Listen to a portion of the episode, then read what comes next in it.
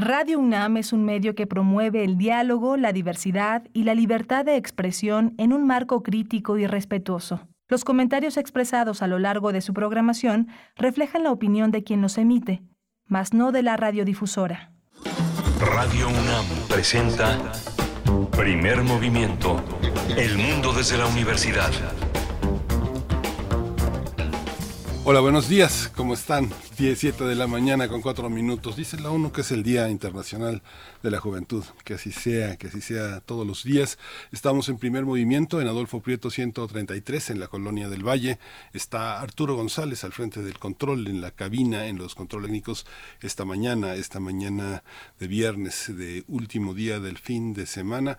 No es el último día laboral porque la gente, los mexicanos, trabajamos hasta el domingo. Hasta el domingo hacemos eh, de nuestra de nuestra vida un orden laboral. Así que pero normalmente eh, la gente termina la jornada el viernes eh, incluso hay quien dijo alguna vez gracias a Dios que es viernes está Rodrigo Aguilar en la producción ejecutiva está Violeta Berber en la asistencia de producción. Mi compañera Berenice Camacho no está no estuvo esta semana está de vacaciones. En esas vacaciones alternadas que el equipo de primer movimiento toma la parte visible somos nosotros, Berenice y yo, su servidor Miguel Ángel Quemain, pero eh, nos alternamos. La próxima semana estaré eh, yo tomando un periodo vacacional que, que, este, que, que, que, agradezco para preparar, para poder preparar más cosas para este extraordinario programa que se hace en comunidad en la universidad.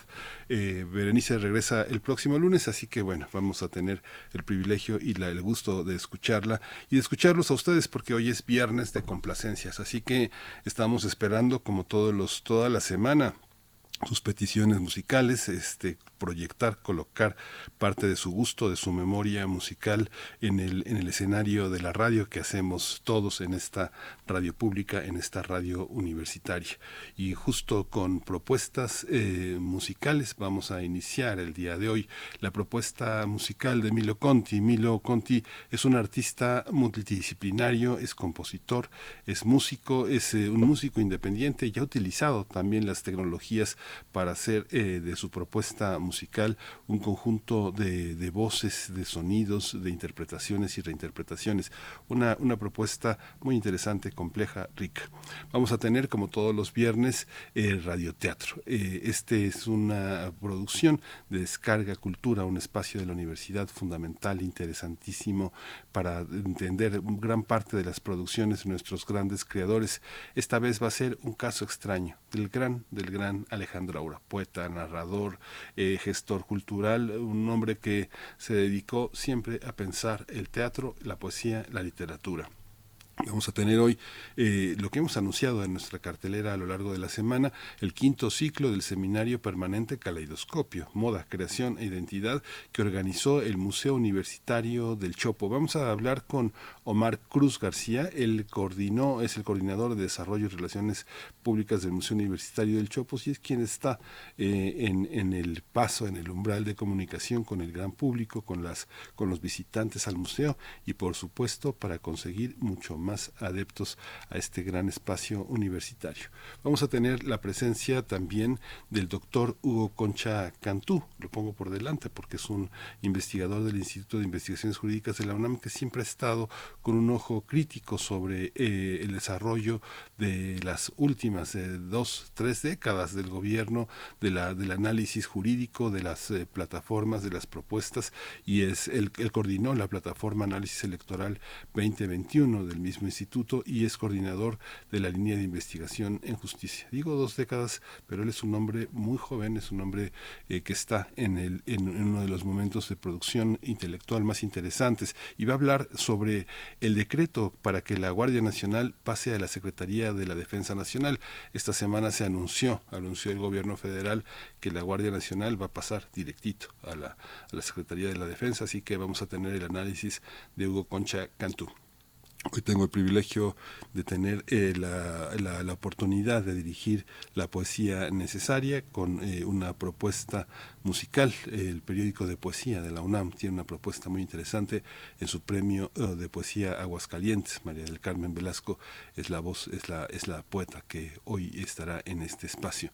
En la mesa del día vamos a tener el nuevo rumbo de la editorial Siglo XXI. Siglo XXI se salvó, se salvó de una venta extrañísima que iba a ser un grupo de empresarios chihuahuenses, pero ya, está en manos de, eh, de, hombres de libros, de personas que tienen una memoria histórica, que saben, que, que, saben que un catálogo como el que siglo XXI tiene es un catálogo que debe de continuar, una apuesta hacia el futuro.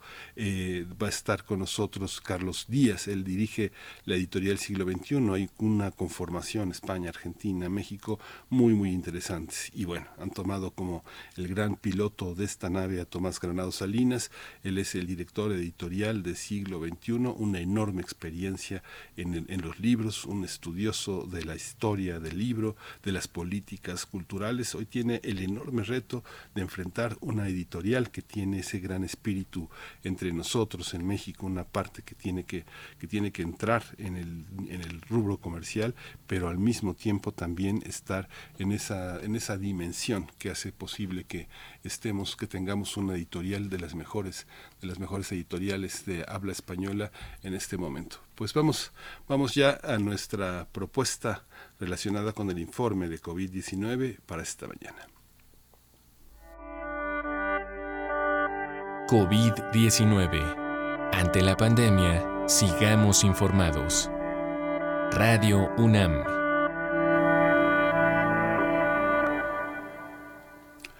Hoy tenemos eh, el informe que en las 24 horas ofreció la Secretaría de Salud, 71 nuevos decesos. Eh, el número de fallecimientos con esta cifra de estas últimas 24 horas aumenta a 328.596.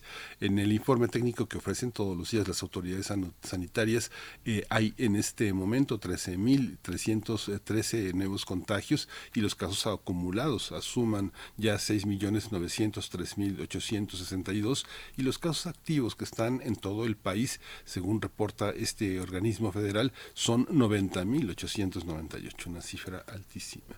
En la información eh, internacional, el número total de casos confirmados de coronavirus en el mundo es de 588 millones 662 mil 612. La Universidad York Hopkins hace un recuento y el número de fallecimientos por COVID-19, según ellos, es de 6 millones 429 mil 611. Estados Unidos continúa siendo el país más afectado con 92 millones de casos confirmados y 1 millón 35 mil 974 decesos por el COVID-19.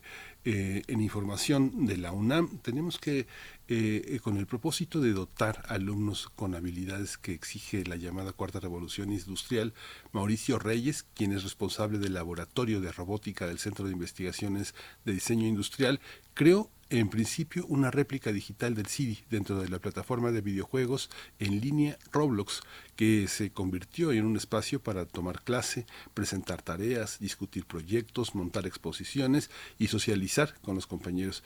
Eh, Mauricio Reyes eh, dijo que estos juegos en video empleados en labores de aprendizaje fomentan habilidades clave, la autogestión, el trabajo en equipo, una mejor capacidad visoespacial y un gran potencial para la memorización.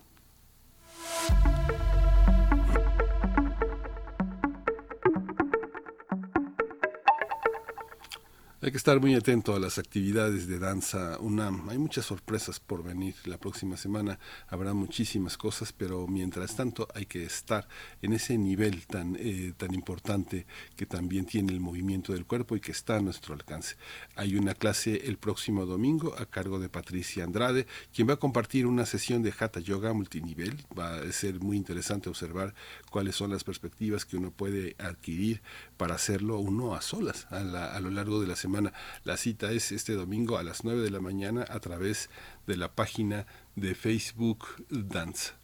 Y bueno, esperamos sus complacencias eh, musicales. Les recordamos, les recordamos que eh, Primer Movimiento está en Facebook, P Movimiento en Twitter, sus propuestas, sus comentarios.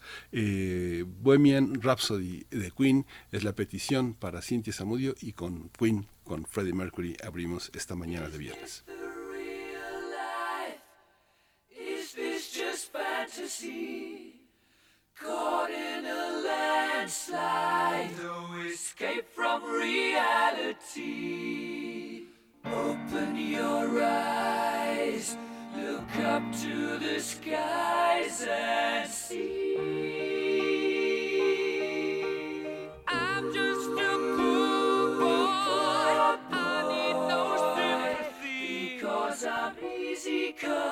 Easy go, little high little low. Any way the wind blows doesn't really matter to me. To me.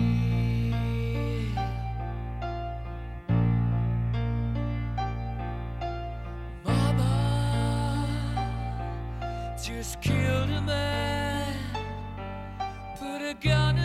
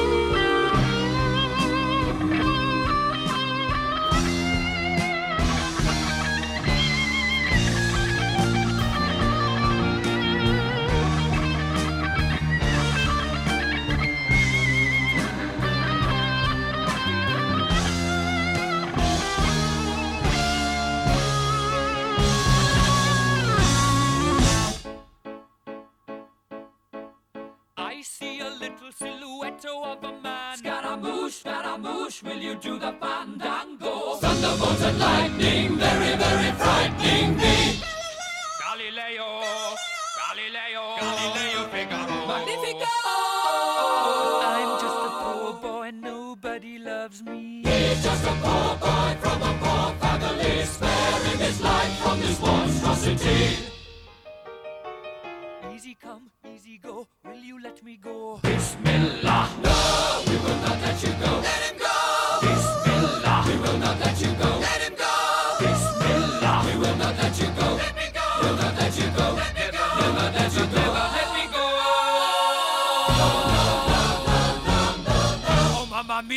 Mamma mia! Mamma mia, let me go. Beelzebub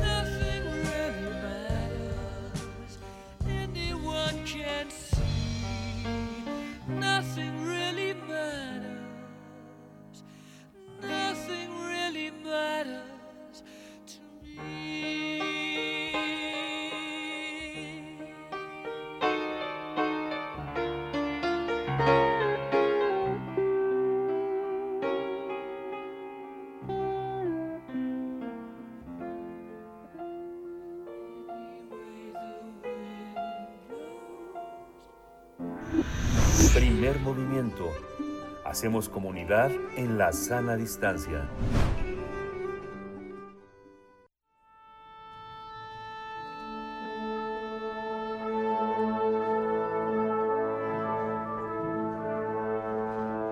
Afina tus oídos.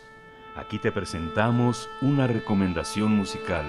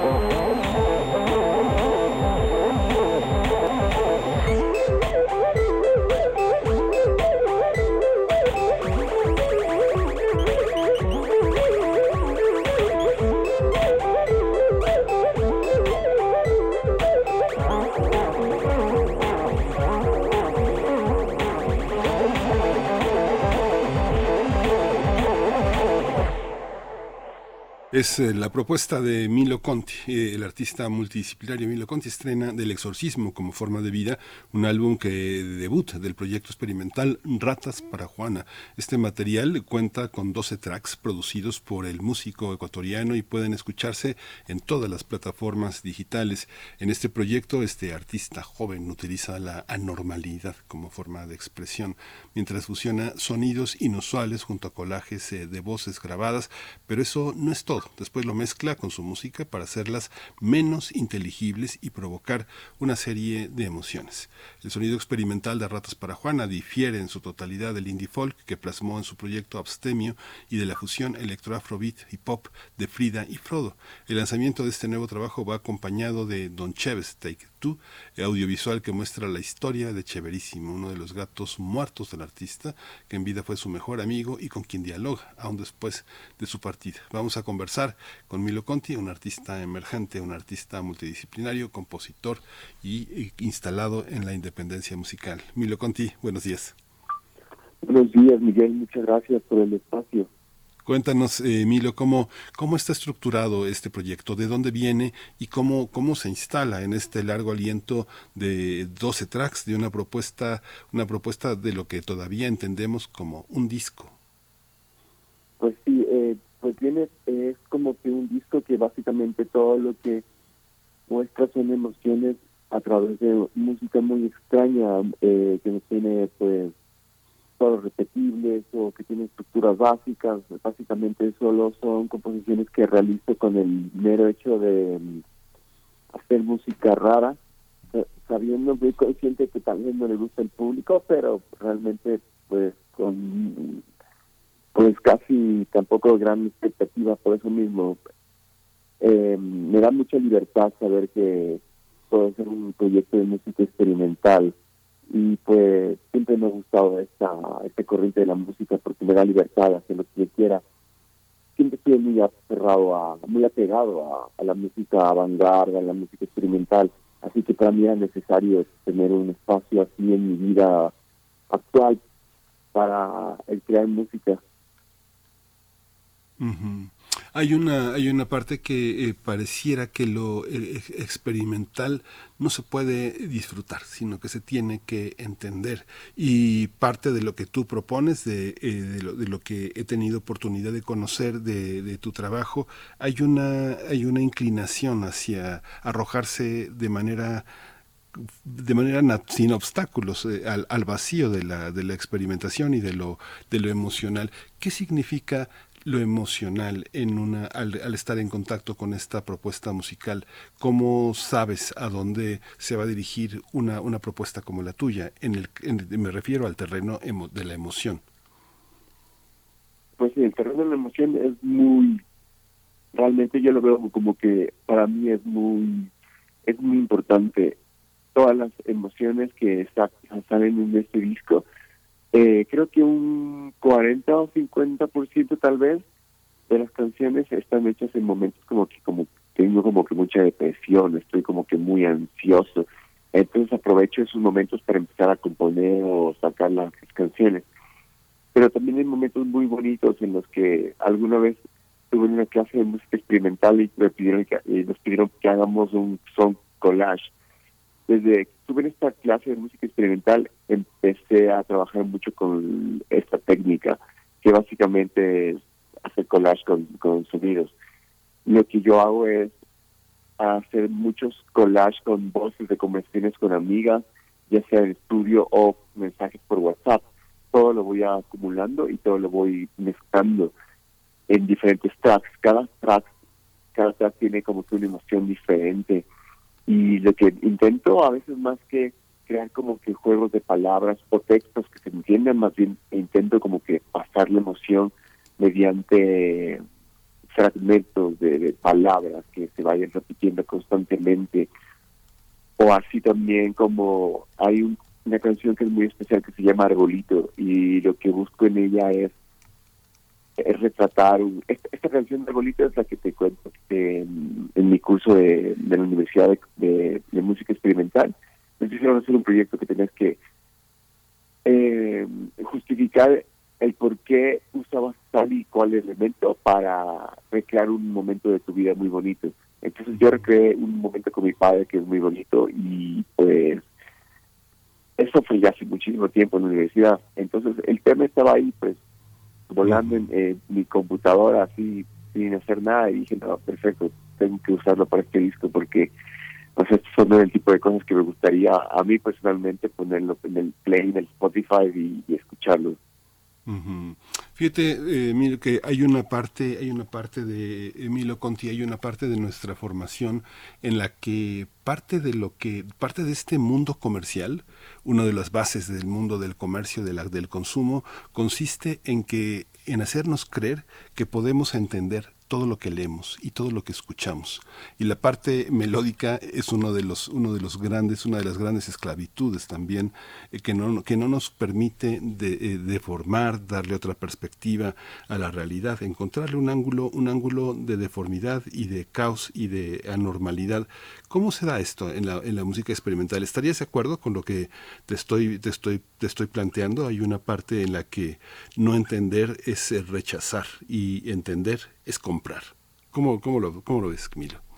Eh, realmente, de acuerdo con lo que tú dices, las personas habitualmente están acostumbradas a, que tengas pues una introducción como que amigable, luego que llegue una letra pues que te, que te cautive y que te haga, enganche con la canción y luego que llegue el coro que digas guau esta canción está buenísima y me la, y la sé de memoria lo que está muy bien para, la, la, cuestión pop y es el tipo de es el tipo de, de fórmulas que utilizo para mis proyectos de música folk como Abstemio, que es folk indie, o Free Ace Product, que es electrónica afrobeat pop.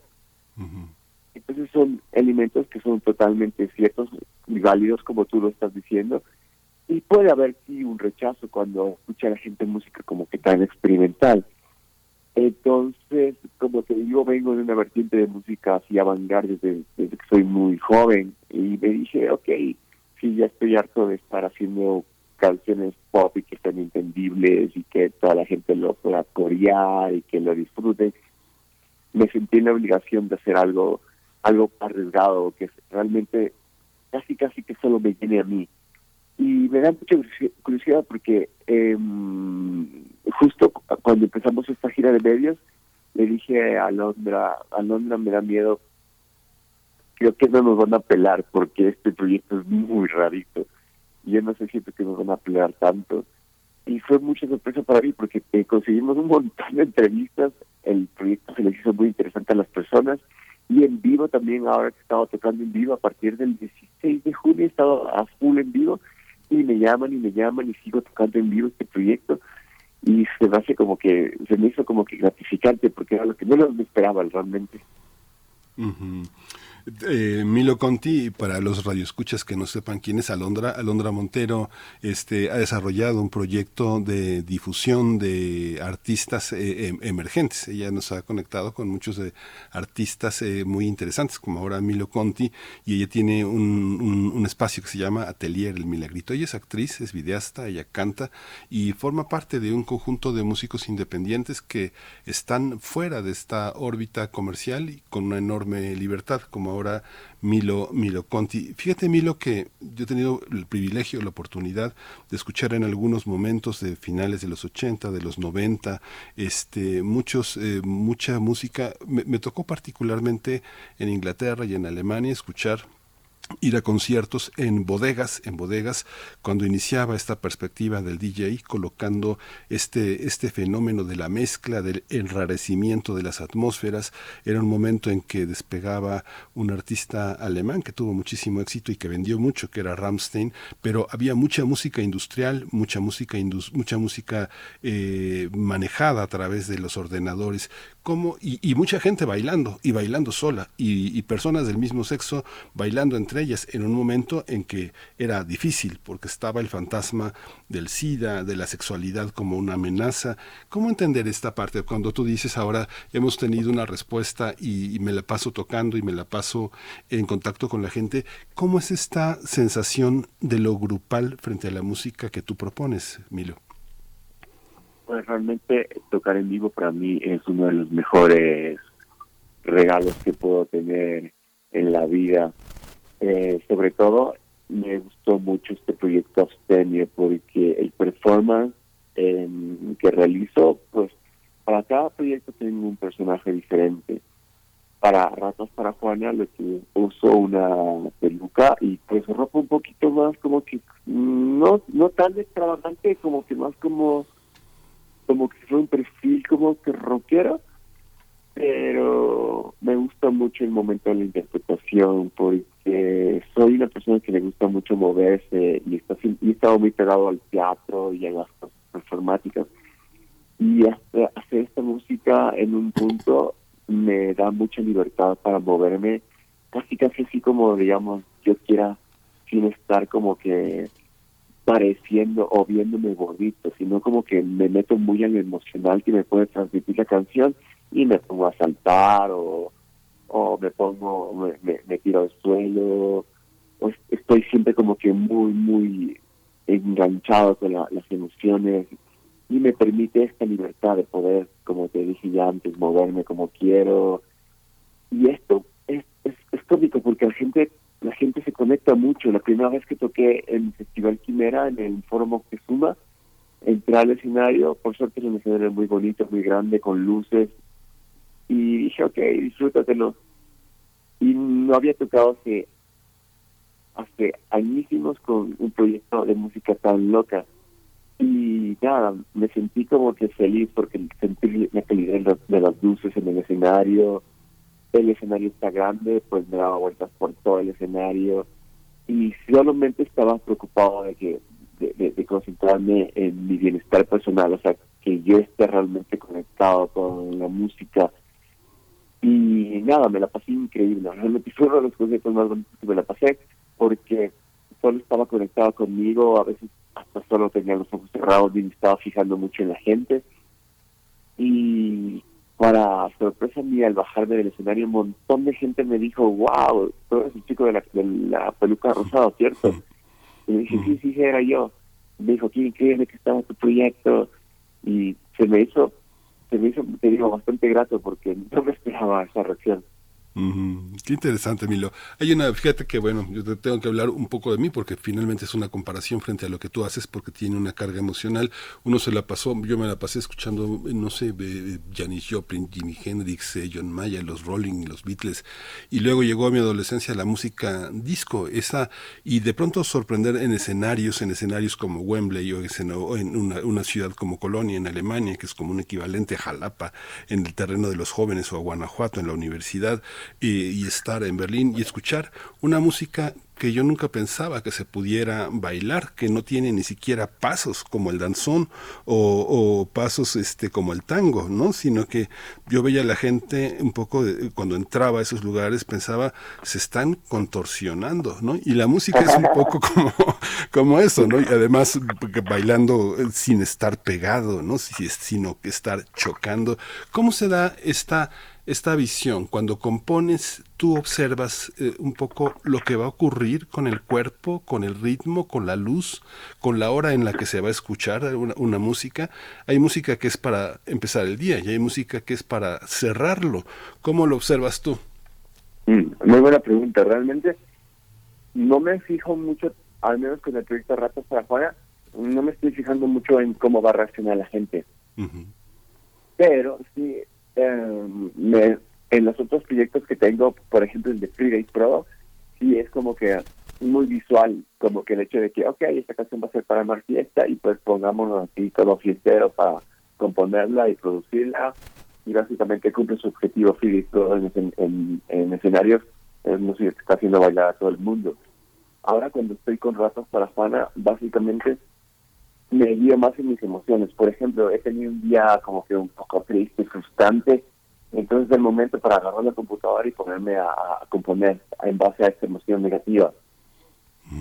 O, por ejemplo, a ratos, hay dos temas del, del disco, se llama uno Perecía y el otro...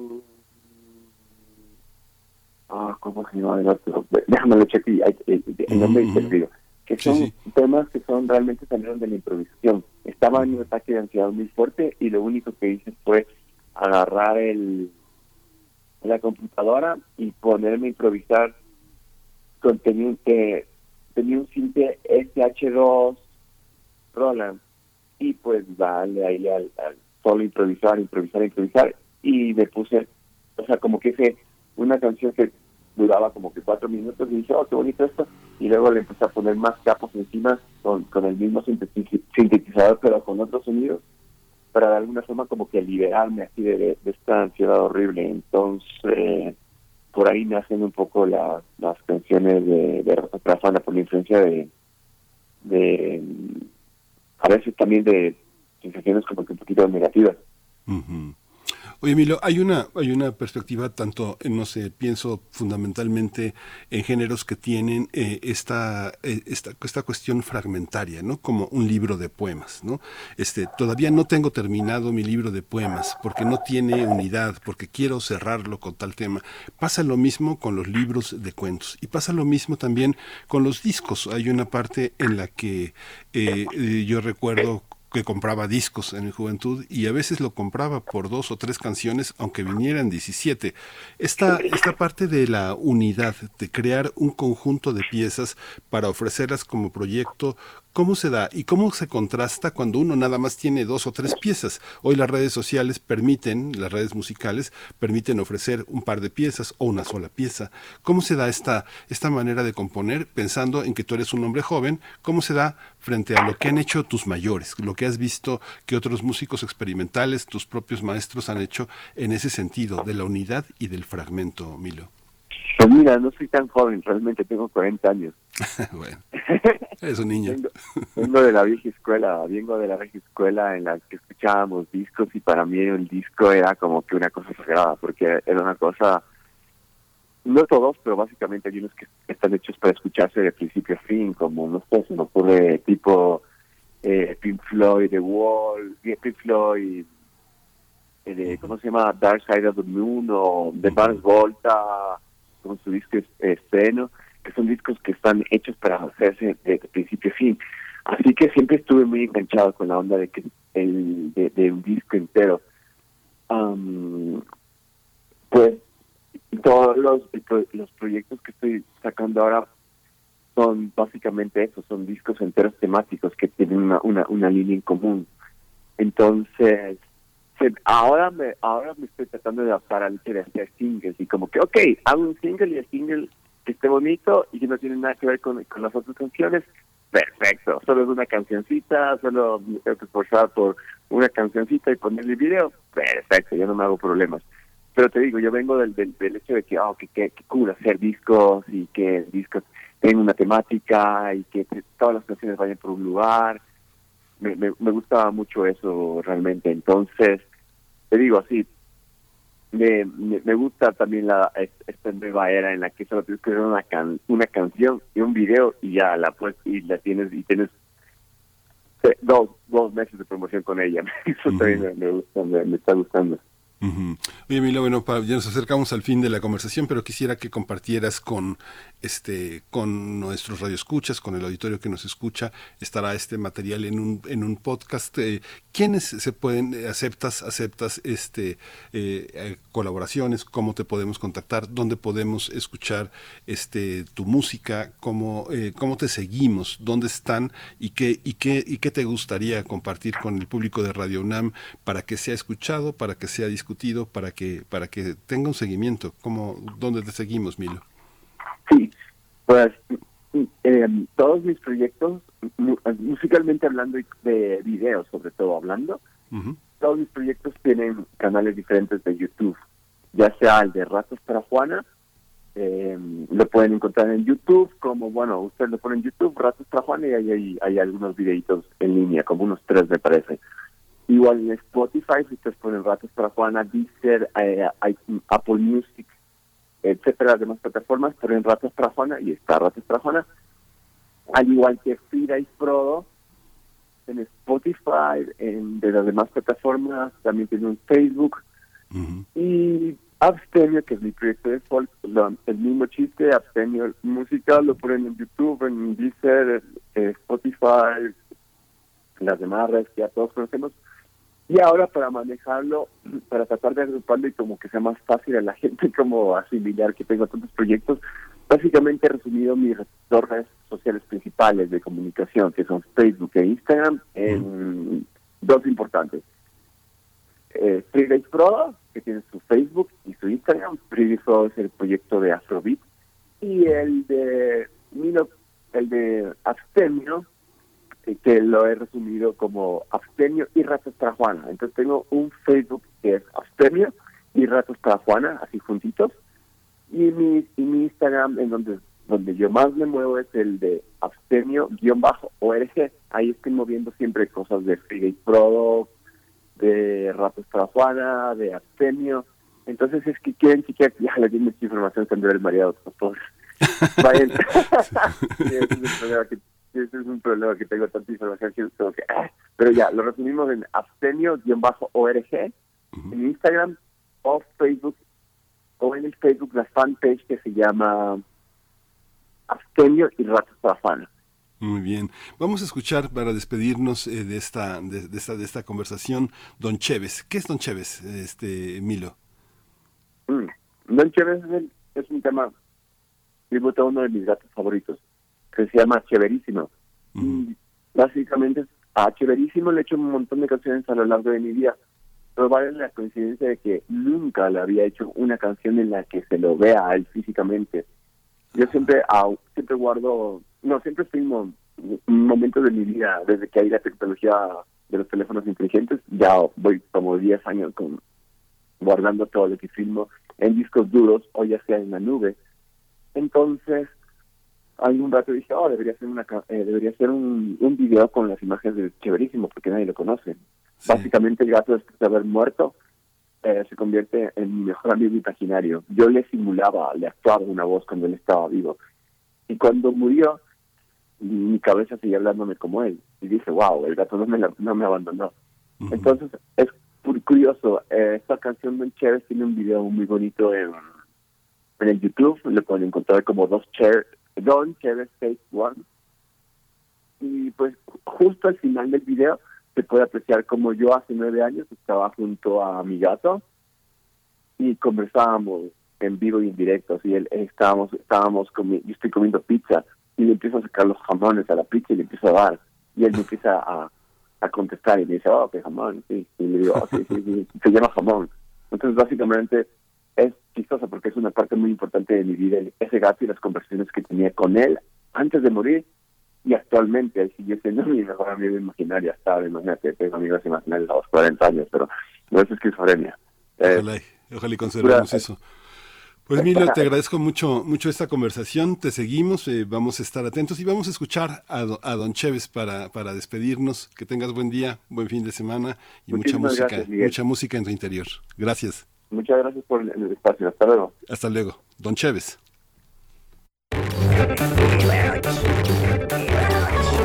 Habla, habla, a ver si se escucha.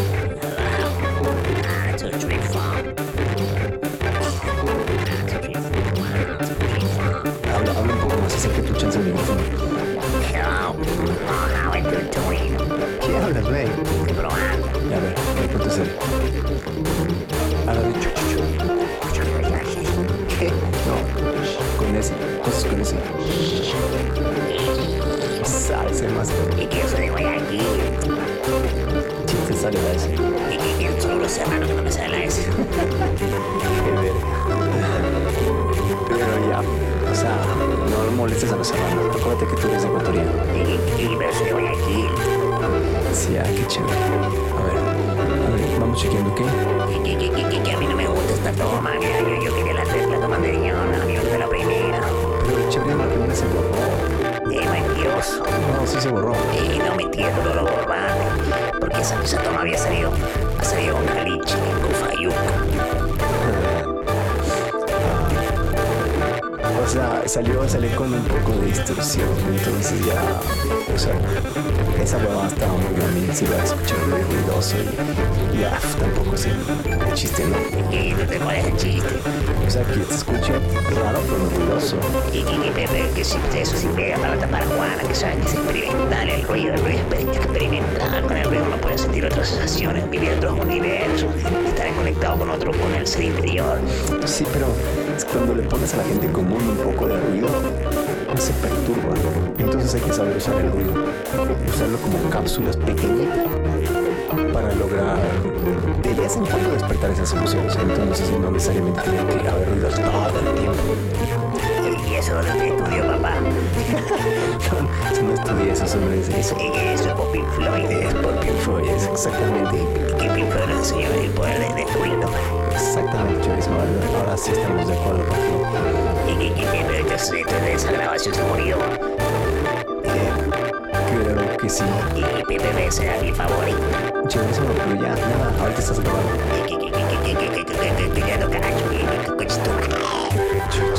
Estás grabando ahorita, te digo chéverísimo, pero te digo que esta canción va tiene que ser.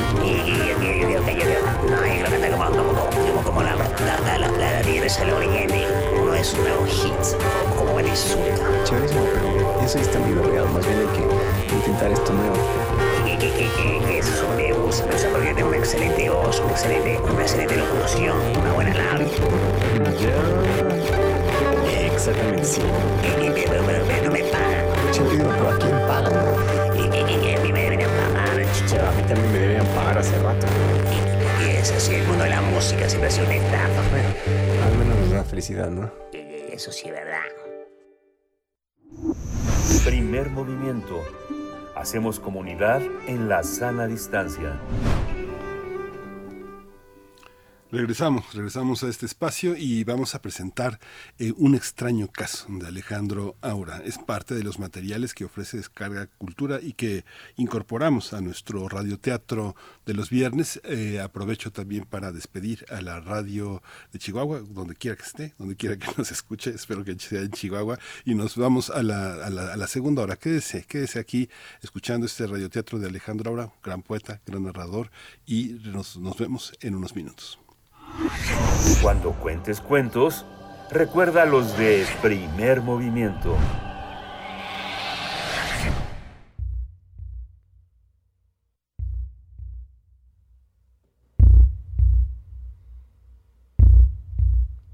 Alejandro Aura. Un caso extraño.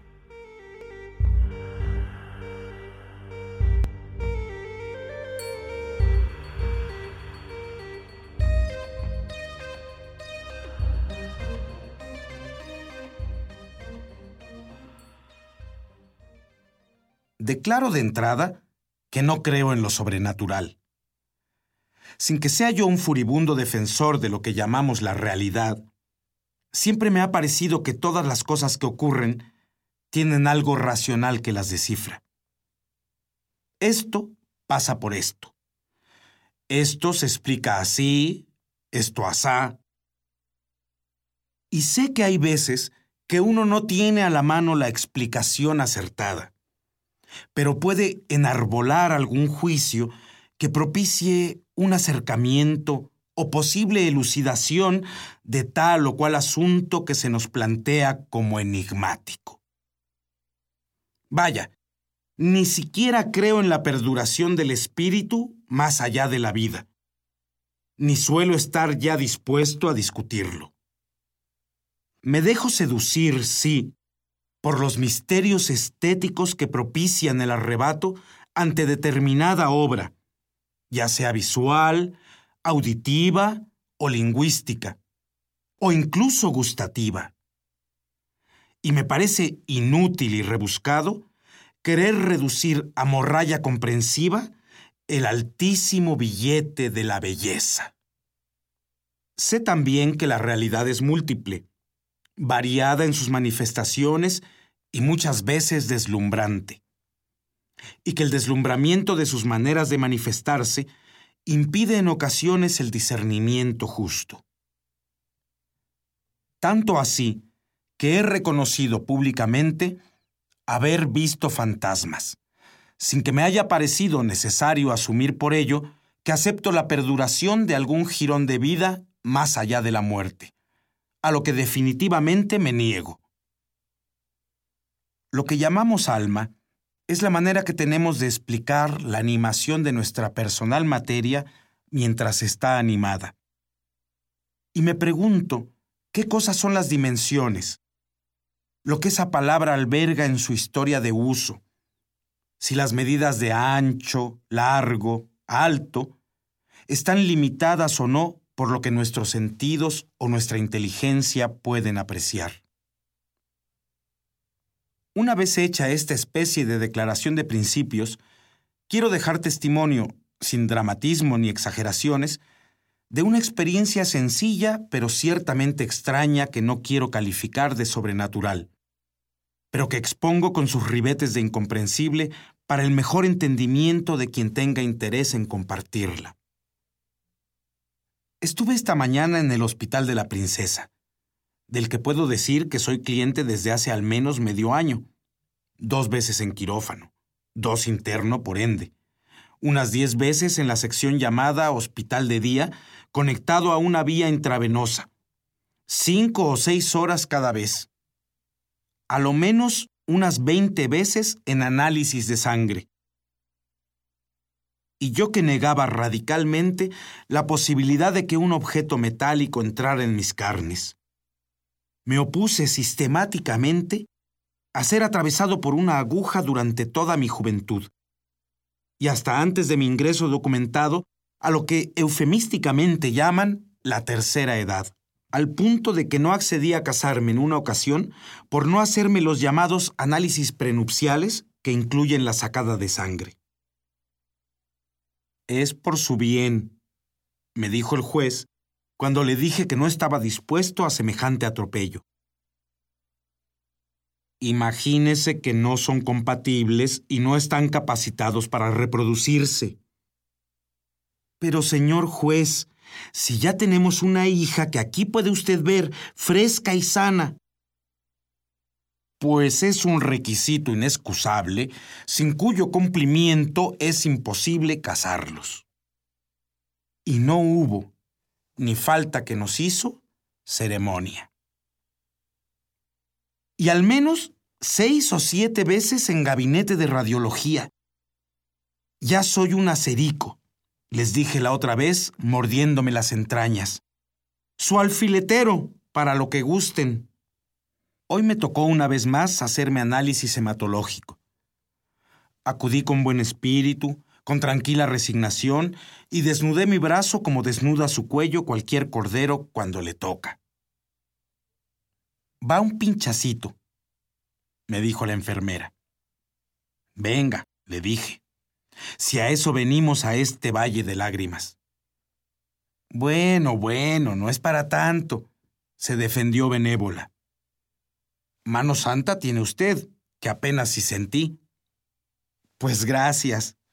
Hasta la próxima, tuve todavía el valor de decirle con una sonrisa amable. Y pasé al segundo piso, en donde está el despacho que corresponde al control del tratamiento con el medicamento que me hace acudir periódicamente a este sacrificio ritual. Pase usted a la sala de espera y enseguida viene la doctora y lo atiende. Es una sala pequeña con unas seis plazas para sentarse y una mesa de centro, en la que no hay posibilidad de escamotearse a la mirada, no solo de quien entre, sino incluso de quien atraviese el pasillo de unos 20 metros de largo por dos o dos y medio de ancho, que la separa del cubículo de la doctora y de las salas de laboratorio en donde procesan los tubitos de sangre que le sacan a uno y yo estaba sentado en el asiento que estratégicamente queda a la vista de quien entra o de quien pase por el pasillo, y desde el que se controla todo movimiento posible.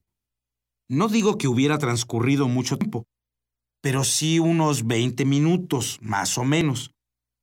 Y me extrañó que no apareciera la doctora o no me llamaran para entregarme el resultado de mis análisis por lo que le propuse a mi mujer que nos acercáramos de nuevo a preguntar, por si nos habían olvidado.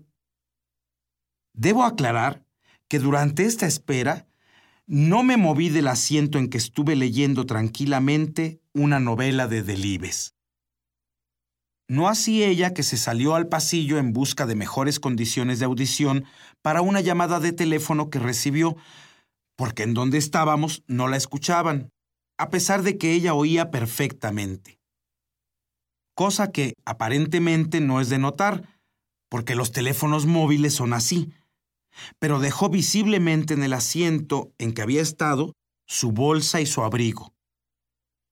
Yo no tenía para qué moverme, ni quería, porque ya había estado de pie un buen rato en la cola de los pinchazos y prefería estar sentado. Ni había a dónde ir. Pues salimos a buscarlos varias veces y se habían ido, dijo la doctora. No, allí estábamos. No me he movido de la sala de espera, dije con mirada segura y mi voz clara. Pues no. Incluso lo llamamos por su nombre y no respondió. Mire, estaba yo leyendo, pero no me he movido. Pues no estaba usted, agregó una enfermera.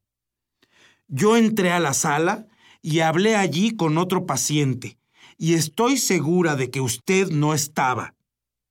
Me dijo ya con ese tono que tienen las españolas cuando necesitan competir por la verdad. Comprenda que no quiero poner en duda sus palabras, le dije sonriendo con incredulidad. Pero por favor, acepte la honestidad de lo que le estoy diciendo.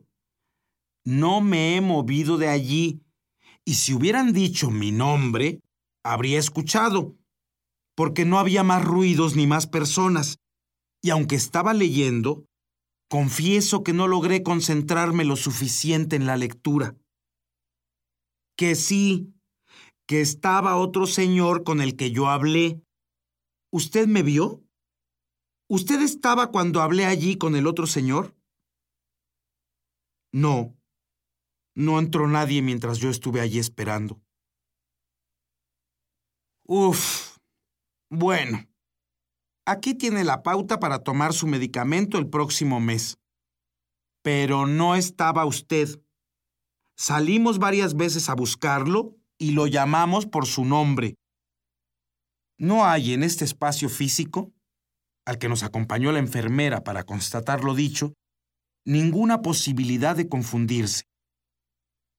De modo que no me queda más remedio, ante la incongruencia de dudar de la autenticidad de las declaraciones de la médica y de las dos enfermeras que comparecieron y aportaron testimonio, que aceptar que estaban diciendo la verdad. Yo no estaba allí. Pues en dónde estaba, si estoy seguro de no haberme movido del lugar?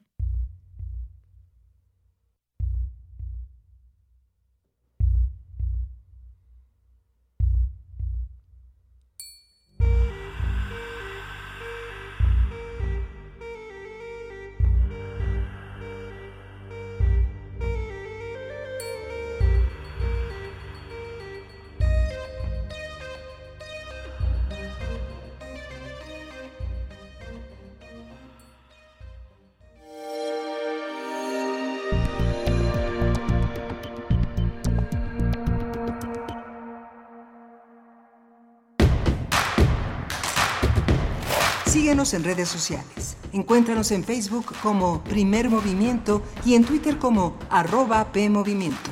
Hagamos comunidad.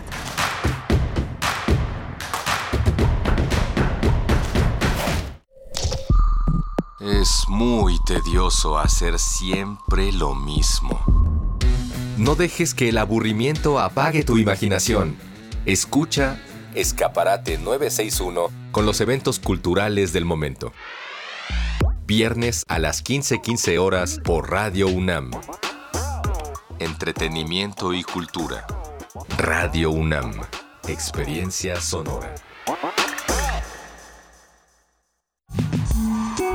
Vamos a tomar las ondas con la misma energía con que tomamos las calles. Vamos a desmontar los armarios. Vamos a deconstruir el patriarcado. Y sí, lo vamos a tumbar. Violeta y oro. Todas las voces. Todos los domingos A las 11 de la mañana. por el 96.1 de FM y radio.unam.mx. Radio UNAM. Experiencia sonora. Hace 40 años no existía el INE. Las elecciones las organizaba el gobierno. Esto no garantizaba ni la justicia ni la equidad en las contiendas electorales. El INE es valioso porque es como un referí dentro de las elecciones, tanto federales como estatales. El INE es valioso porque me garantiza una paz social. Porque me deja participar en las decisiones del país. Mi INE es valioso para mí porque mi INE soy yo. Y yo. La piedra y el activo afectan tu cerebro, te matan las neuronas y son muy adictivos. Yo sé lo que te digo, pues he sido testigo. Piensa más en tu gente, tu vida y tus amigos. Escucha lo que te digo, pues es verdad, el negocio de la droga es algo que termina mal. Escucha bien hermano, porque esto te hace daño, el negocio de la droga es algo que termina mal. Esto siempre acaba mal, Si necesitas ayuda, llama a la línea de la vida 800-911-2000. Hola, soy José Gordon, estoy en descargacultura.unam. En voz de Yasnaya Aguilar Gil escucha una selección de su obra. La diversidad de las lenguas del mundo es asombrosa, como asombroso es el pequeño número de lenguas en las que se publica el mundo. Kudemet snaidet mavesh. Hom tashondokyn kupun ayuk tsek, kupun ayuk takyuk. www.descargacultura.unam.mx. Entra y date un respiro. Queremos escucharte. Llámanos al 55 36 43 39 y al 55 36 89 89. Primer movimiento. Hacemos comunidad. Buenos días, ya son las 8 de la mañana con 3 minutos, hoy es viernes, viernes 12 de agosto, Día Internacional de la Juventud. Los jóvenes están en el centro de la vida política nacional, están en el centro de, del interés eh, de muchos gobiernos en los estados, en el gobierno federal, en las propias iniciativas que toman eh, muchas organizaciones para hacerse valer, para hacerse ver, para hacerse entender, para comunicarse con sus generaciones hacia arriba y hacia abajo. Hoy tenemos, eh, venimos de una propuesta musical de Emilio Conti, un joven, joven, joven de 40 años, dice él que no es tan joven, pero una propuesta interesante que está en la órbita de la multidisciplinariedad, de la experimentación musical, de la complejidad de lo que significa eh, estar en una apuesta sobre lo inteligible, lo legible, lo no inteligible y lo ilegible. Es muy interesante aventarnos, a arrojarnos a esa posibilidad del entendimiento y del gusto. Hoy tenemos una segunda hora muy interesante que vamos a compartir con la Radio Nicolaita, a quien le damos la bienvenida. Desde lunes a viernes estamos en un espacio compartido en ese gran estado que es Michoacán y en esa gran y hermosa ciudad que es Morelia y justamente atravesada en todas sus partes por esa radio universitaria que pronto cumplirá medio siglo de estar eh, vigente, viva en ese, en esa, en esa zona del país, en esa región del país tan importante para, para, para, para Latinoamérica. Michoacán es un centro permanente de irradiación de muchas cosas buenas, positivas, algunas precarias, muy difíciles, pero muchas, la mayoría positivas. Vamos a tener la presencia del Museo Universitario del Chopo. Vamos a tener la presencia de Omar Cruz García, que ha puesto sobre la mesa la discusión de eh, los seminarios que organiza el Museo Universitario del Chopo, las actividades, las exposiciones. Esa es la parte de enlace con la, con la sociedad.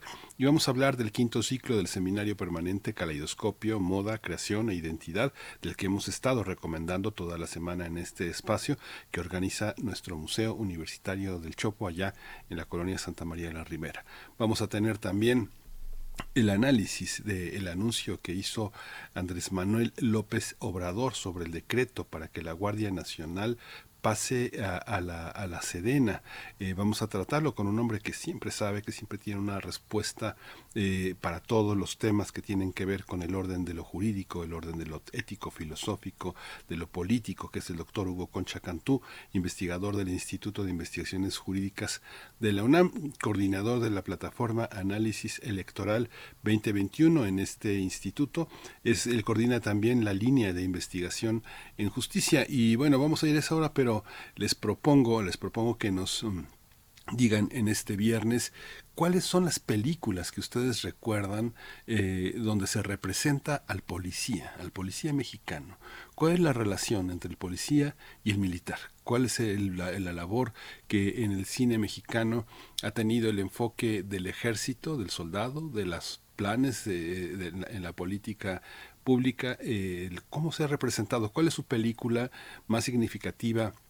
en este terreno. Tenemos una película en cartelera que es este eh, una película de policías de eh, Alonso, Ruiz, Palacios que se estrenó públicamente en noviembre del año de 2021 y que estuvo compitiendo con mucho éxito, con mucha presencia en la Berlinale, allá en, el cine, Festival de Cine eh, Internacional de Berlín. Es un, un trabajo que que hizo Alonso Ruiz Palacios, fascinante, con dos estupendos eh, eh, actores.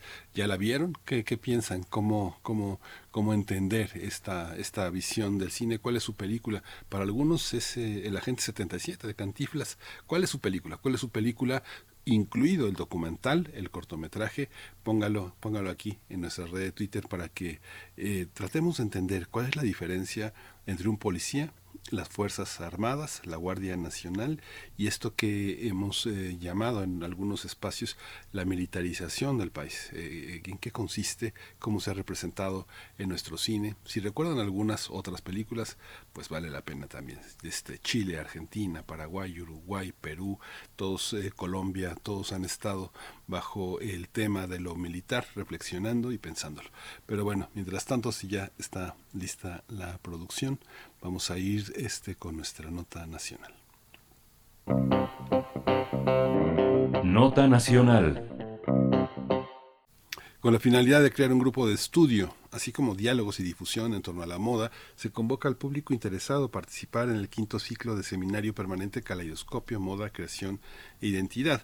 La UNAM, a través de la Coordinación de Difusión Cultural y el Museo del Chopo, han organizado este encuentro para explorar lo que implica la moda desde distintas eh, perspectivas, los cambios políticos, sociales, culturales, económicos que se han abordado a través de aspectos como la indumentaria, el estilo de vida, el uso, el valor de los objetos, los visibles y invisibles, como algunos que se han hecho eh, visibles han, eh, han, pasado al terreno de la discreción o otros al de la exhibición. Es un seminario que va a ser impartido por periodistas, por curadores, por investigadores, por especialistas y está dirigido a estudiantes de los últimos semestres de la licenciatura y el posgrado en diseño, artes o humanidades, también a personas interesadas en los estudios de moda indumentaria y diseño, con título o sin título. Caleidoscopio se llevará a cabo de manera virtual, así que van a poder participar personas de toda la República, incluso de otros países en la virtualidad es lo que va a distinguir a este seminario así que bueno las inscripciones ya están, ya están abiertas y van a estar abiertas hasta el lunes 22 de agosto así que tiene tiempo para pensarlo y hoy vamos a conversar sobre este tema con Omar Cruz García él es coordinador de desarrollo y relaciones públicas del Museo Universitario del Chopo así que bienvenido eh, ¿Cómo estás, eh, Omar Cruz? Muy bien, muchísimas gracias. Gracias por este espacio. Gracias a ti, Omar. Cuéntanos cómo, cómo está estructurado, quiénes participan, cuáles son los temas, cómo, cómo, qué, es lo que, qué es lo que podemos esperar si nos inscribimos y si tiene un costo, cuánto cuesta. Claro que sí. Eh, justamente, como bien lo mencionas, Caleidoscopio es una iniciativa del Museo Universitario del Chopo. Nace en junio-julio del 2020 como una de las eh, actividades o de las propuestas de actividades eh, vía remota por parte del museo. Eh, y justamente pensando en atender y en hacer actividades que de pronto no necesariamente fueran masivas, pero que acotaran cierto público especializado. Eh, Caleidoscopio justo se estructura con ocho sesiones al semestre, inicialmente dos, bueno, dos por mes, y lo que hacemos es eh, un poco mapear quiénes, quiénes son las personas que están trabajando eh, temas de moda indumentaria, eh, principalmente de los 50, de hace 50 años a la actualidad, eh, buscar ciertos temas inéditos o que tienen una historiografía eh, pues un poco limitada y justamente la idea es colaborar y, crear este conocimiento de manera colectiva, ¿no? Me gusta mucho pensar que el museo no solamente es este espacio de exhibición o donde se muestran las artes escénicas o las artes vivas, sino también es un espacio donde el conocimiento se, y la reflexión colectiva eh, pasa y yo creo que el Museo del Chopo es el lugar ideal para hacerlo. En este ciclo, que justamente tenemos de nuevo ocho sesiones, eh, buscamos personas de distintas disciplinas que estuvieran eh, dispuestas a trabajar o que ya tuvieran cierto trabajo previo con, con, algunas temáticas que van vinculadas a, a, estas líneas. ¿no? La idea tampoco es generar un seminario que vaya de manera cronológica, sino más bien buscamos ciertas microhistorias o pequeños eh, temas que de pronto tienen como cierto potencial y que pueden irse eh, engranando y hacer una gran historiografía de la moda en México. Eh, iniciamos el 25 de agosto con Lucy Atri. Lucy es, eh, diseñadora egresada de Leidero, pero que justamente hizo, tiene estudios de maestría en el posgrado de diseño industrial y desde una visión semiótica hace un abordaje a los pañuelos y los movimientos sociales. ¿no? Prácticamente hace un caso de estudio de tres tipos de pañuelos, el verde, eh, vinculado al movimiento de la despenalización y legalización del aborto, el azul vinculado al movimiento pro vida y el morado al movimiento feminista. Entonces justamente eh, eh, analiza este, este, este tipo de objeto de protesta que, que está vinculado con distintas identidades políticas y bueno, creo que va a ser muy interesante esa sesión. la siguiente, el 8 de septiembre, Carlos Vizcasá, que es estudiante de Comunicación y Periodismo de la FED Aragón y periodista independiente, eh, lanza este tema que es las tres M's de la moda, Manuel Méndez, Gene Matuk y eh, Enrique Martínez. Los tres fueron diseñadores que de pronto la historiografía contemporánea, quizá como este, incipiente, esta, este tema incipiente de, querer eh, generar historias y, como ciertos pues, ciertas narrativas, eh, hablaba de las tres M, fueron tres personas que coincidieron en tiempo y espacio y en realidad no, no, no era como algo tan real. Lo que está haciendo Carlos es a partir de una revisión hemerográfica, eh, bibliográfica y también, por supuesto, la historia oral, eh, detonar o de, de pronto develar cierta información y, quitar como este tipo de datos inexactos que, no, que normalmente pues no, no, no abonan a, nuestra historia de la moda. Eh, el 22 de septiembre, Claudia Tana Rivera, ella es historiadora eh, del arte por, por la UNAM y este e integrante del Seminario de Estudios de Indumentaria y Modas en México del Instituto de Investigaciones Estéticas, que es nuestro aliado académico por parte del Chopo eh, lanza este tema que se llama Fíjate, fíjate en tu secretaria, moda y burócratas en México entre los 60 y los 80, ¿no? Entonces, justamente habla de todo este ciclo de consumos, modas, percepciones, clichés que tienen las secretarias eh, eh, durante este periodo. Lo que me gusta también es pues, ver que no se está solamente hablando de creadores, diseñadores o de marcas de lujo, ¿no? También este, este, esta fuerza laboral tiene un papel importante dentro de la industria.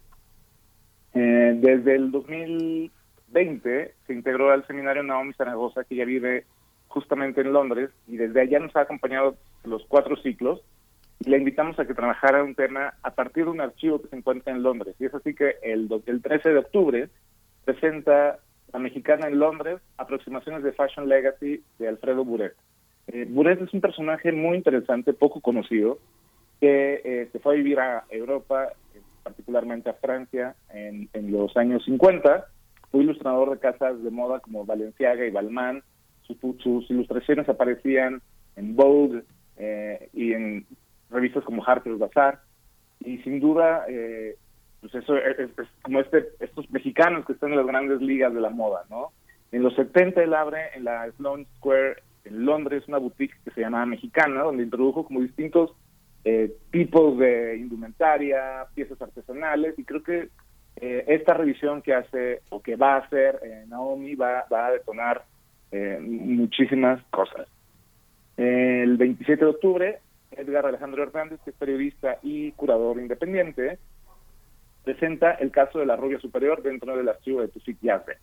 Yazbek fue fotógrafo de publicidad, su archivo que asciende a más de 10.000 piezas que además está empezando a trabajar y que afortunadamente sus hijos han resguardado, pues bueno, justo eh, es una fuente inagotable de investigación.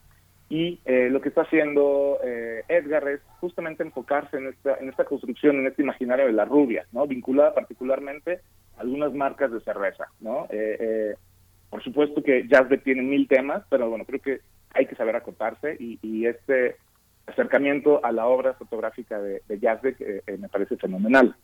Eh, Emiliano Villalba, el 10 de noviembre, Emiliano es, periodista independiente y coordinador de Viernes Medicinal de ONG Impacta, presenta un artículo sobre Xochitl, el México LGBTTIQ+, que alguna vez fue.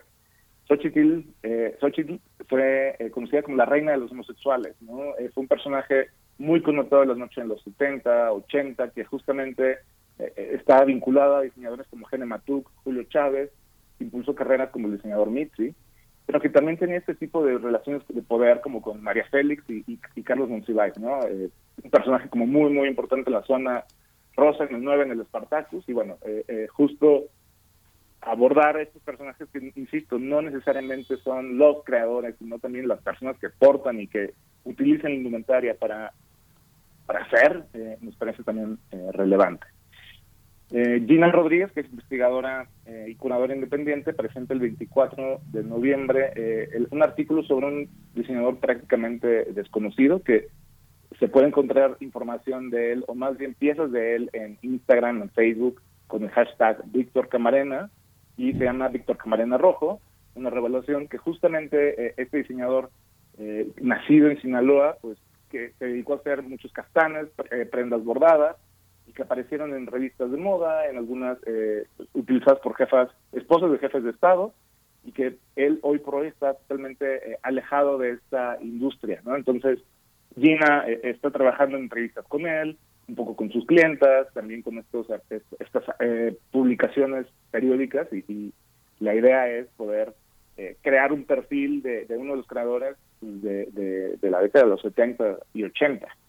Y finalmente, eh, Lorena Botello, que ya es maestra en Historia eh, del Arte por la UNAM y actual jefa del Centro de Documentación del Museo de Arte Carrillo Gil, presenta el 1 de diciembre, que es la última sesión, el artículo El lenguaje del vestido, la primera exposición de, Muca, de, moda en el MUCA. Y esto es eh, una exposición que se presentó en el 76 bajo la administración de Helen Escobedo en el Museo Universitario de Ciencias y Arte, donde se hizo una especie de eh, pues sí, un, poco un rastreo de los orígenes del carácter ecológico del vestido, ¿no? Y, la idea fue, eh, hoy por hoy no tenemos como tanta información, afortunadamente el archivo eh, de, del MUCA está en Arqueya, en el Museo Universitario Arte Contemporáneo, donde Lorena eventualmente tendrá que acercarse. Y además hay una fototeca de Lina donde tienen varias de las, muchas de las imágenes. Y bueno, un poco la idea es rastrear las piezas, qué tipo de eh, percepción hubo eh, por parte de la audiencia. Eh, siempre, siempre las exposiciones de moda son como, algo que no pasa con gran frecuencia en los museos, pero que cuando pasa se vuelven las más taquilleras, ¿no? Entonces, este es sin duda un gran ejercicio por parte del rescate historiográfico de las exposiciones y sobre todo una primera exposición de moda.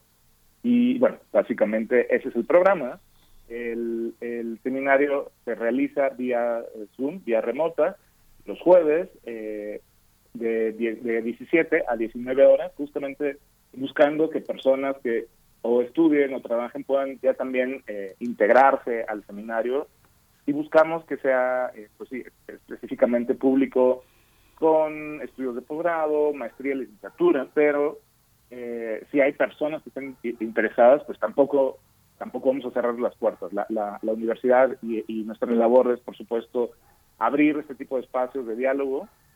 La cuota de recuperación es de 900 pesos, no, no tenemos descuentos ni parcialidades por ser vía remota. Y, y, y estamos muy, muy felices, estamos ya teniendo muchas personas interesadas y el último día para inscripciones es el 22 de eh, agosto.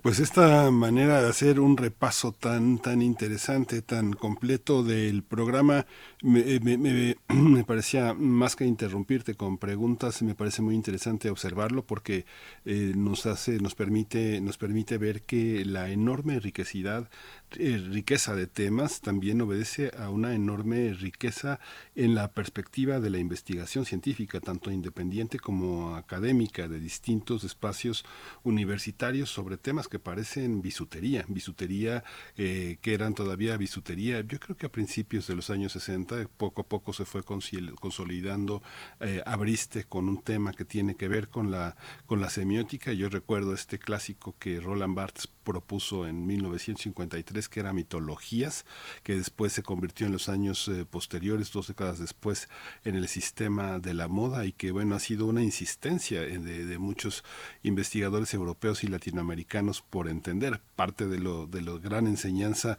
de Néstor García Canclini ha sido el tema de las culturas híbridas de Bonfil Batalla en este México profundo donde eh, vemos llegar eh, propuestas desde Saga hasta Milano este muchas muchos temas que han vestido, han vestido a los migrantes, han, han vestido a las vestidas, a los travestis. Es, es algo muy rico, Omar. ¿Qué, qué, qué programa? ¿Quién lo pensó? ¿Quiénes, ¿Quiénes son los arquitectos de, esta, de este seminario tan completo? Eh? Bueno, justamente es, un trabajo colectivo desde, desde el museo. Eh, digo, yo eh, particularmente coordino este seminario, sin duda la retroalimentación de, de Pacho, el director, que siempre es fundamental, y también el, la colaboración del Seminario de Estudios de Indumentaria y Modas en México, ¿no? Justamente eh, lo que hacemos al final del seminario, y esto es como lo que hacíamos en realidad era pedir al final eh, un ensayo a las y los asistentes, y esto también nos ayudaba a mapear eh, los temas, un poco no solamente ver el estado del arte, por llamarlo así, sino también ver cómo están escribiendo, qué tipo de temas están abordando, y a partir de ello también invitarles, ¿no? Eh, un, poco hay, hay como ciertas inquietudes que también sabemos que son temas que están en boga como la apropiación cultural indebida, ¿no? Eh, y, tuvimos en el segundo en el segundo seminario, en el segundo ciclo, una sesión muy polémica sobre ese asunto, ¿no? Este, donde uno de los autores sí fue como Dios santo y seña y habló de malas prácticas, eh, olvidando como ciertos eh, temas como de pronto sí consultar de pronto a las mismas comunidades. ¿no? Él desde su postura académica hablaba de eso. ¿no? Y bueno, también se vale. Y lo que me gusta mucho del seminario es que no estamos presentando ciencia cierta, dura, pura, incuestionable. ¿no? Creo que esta cultura y este tipo de investigaciones son más líquidas y el tema de hacerlo en seminario y lo que me interesa muchísimo de que sea seminario es que se pueda seguir reflexionando, ¿no? que se siga problematizando y al final eh, poder que este tipo de artículos, que este tipo de textos sirvan para reflexiones posteriores y se puedan citar más adelante, ¿no? Eh, por supuesto que hay eh, un plan que estamos, bueno, trabajando desde el museo eh, para hacer un proyecto editorial con, todo este tipo de publicaciones una vez dictaminadas y retrabajadas en el seminario, Quiero mencionarte que, por ejemplo, en, marzo del ciclo pasado tuvimos un, un artículo sobre la ropa de paca, fenómeno cultural y económico, ¿no? Muchas veces aparecen en la revista eh, como, el, como esta opción full y económica para vestirse, ¿no? Pero eh, lo que hizo eh, Rodrigo de Alba, que fue la persona, eh, el periodista independiente que trabajó este tema, fue hablar del traslado de las prendas, ¿no? De cómo es el, el de, cómo, fue, de, cómo sale a Estados Unidos, cómo hay como una sobreproducción de prendas, cuáles son las tipologías de primera, segunda, tercera, cuarta y cómo llegan a México y luego cómo se distribuyen, ¿no? Y de pronto problematizaba, problematizaba sobre, eh, pues sí, que es un tema totalmente ilegal, ¿no? O sea, como que por, las cuestiones de no hay un tipo de pago o arancel al momento en que pasa de, Estados Unidos a México, ¿no? Y, bueno, insisto, fue una eh, sesión muy polémica porque pues, si estás pensando en temas sustentables como el upcycling, pues la ropa de paca podría ser una, buena opción. Sin embargo, tiene sus eh, asegúnes, ¿no? Entonces, eh, sí, ha, sido un ciclo muy, muy polémico y, y, repito, sí, es un poco, eh, mencionaré a Claudia Tana Rivera, la doctora Julieta eh, Pérez Monroy, y bueno, el diálogo eh, que, tenemos muchos, muchas, con por ejemplo Andrea García Martín Rodríguez, que ella es una de las asistentes, participantes y ahora investigadora en el Museo Franz Mayer, pues bueno, también ha traído este tipo de temas. No creo que el hecho de abrirlo hacia estas personas que se entusiasman, que buscan y encuentran este espacio académico eh, desde un museo universitario, eh, ha, enriquecido este, este, este proyecto. Pues muchísimas gracias. Es que pensaba que uno de los grandes eh, espacios de la de, donde uno se da cuenta de qué está de moda, qué busca la gente, es también cómo, cómo se clona la moda, ¿no? espacios como la Lagunilla, Tepito y todos los tianguis. Uno ve todos los tianguis, este, uno se da cuenta que ahí está, ahí están todos los grandes diseñadores de, de Occidente expuestos en la, en la, en, en, la, en los, en los tianguis, que ropa que puede valer cinco mil euros la encuentran por 500 pesos y que es parte de lo es parte de lo que la gente usa y de lo que la gente se pone. Pero bueno vamos a estar muy atentos. Creo, creo que hay, que mucho que aprender. Felicidades Omar Cruz García coordinador de desarrollo y relaciones públicas del museo. Ahí te seguimos. Ya está en redes sociales la información del museo universitario del Chopo. Tamara Quiroz nuestra periodista cultural y la encargada de redes sociales aquí en Primer Movimiento lo ha puesto ya en, en nuestras redes. Muchas gracias Omar muchísimas gracias a ustedes por este espacio. Como siempre gracias por el apoyo y les recuerdo nuestro, seguir, buscar la información del museo en www.chopo.unam.mx en nuestras redes sociales, arroba Museo del Chopo. De nuevo, eh, gracias eh, a todos. Y recuerden, el museo está abierto, tenemos varias actividades, tenemos dos, perdón, que bueno, tenemos una, una, instalación que se llama justamente Indumentarias para no eh, desaparecer, que es una pieza muy interesante, muy fuerte. Les pido que busquen la información en nuestro sitio web. Muchísimas gracias. Muchísimas gracias. Pues vamos a ir, vamos a ir, eh, vamos a hacer una, una pausa con una es una pausa activa. Eh, Salvador Cristerna es un periodista eh, mexicano que durante muchos años ha seguido distintos temas culturales, desde lo académico hasta lo popular, pero ha estado cercano en los últimos años a los libros y hoy trae una, un análisis de un libro que ha publicado el Fondo de Cultura muy interesante que tiene que ver con la Universidad de México, 1551, la fundación 2001. Es una investigación que hizo el periodista cultural Humberto Musacchio. Quien no conoce a Humberto Musacchio no conoce el periodismo cultural de los últimos años, un periodista que, investiga, que ensaya, él ha dirigido muchos suplementos culturales en las principales publicaciones de México, hizo el diccionario enciclopédico de México, pues cuando no había WhatsApp, cuando no había muchos recursos tecnológicos a la mano, eh, lo hizo con periodistas, con muchos jóvenes eh, que se sumaron a esta, a esta visión, Crónicas, Ciudad Quebrada, Hojas del Tiempo, Urbe Fugitiva, un hombre que ha reflexionado sobre el 68,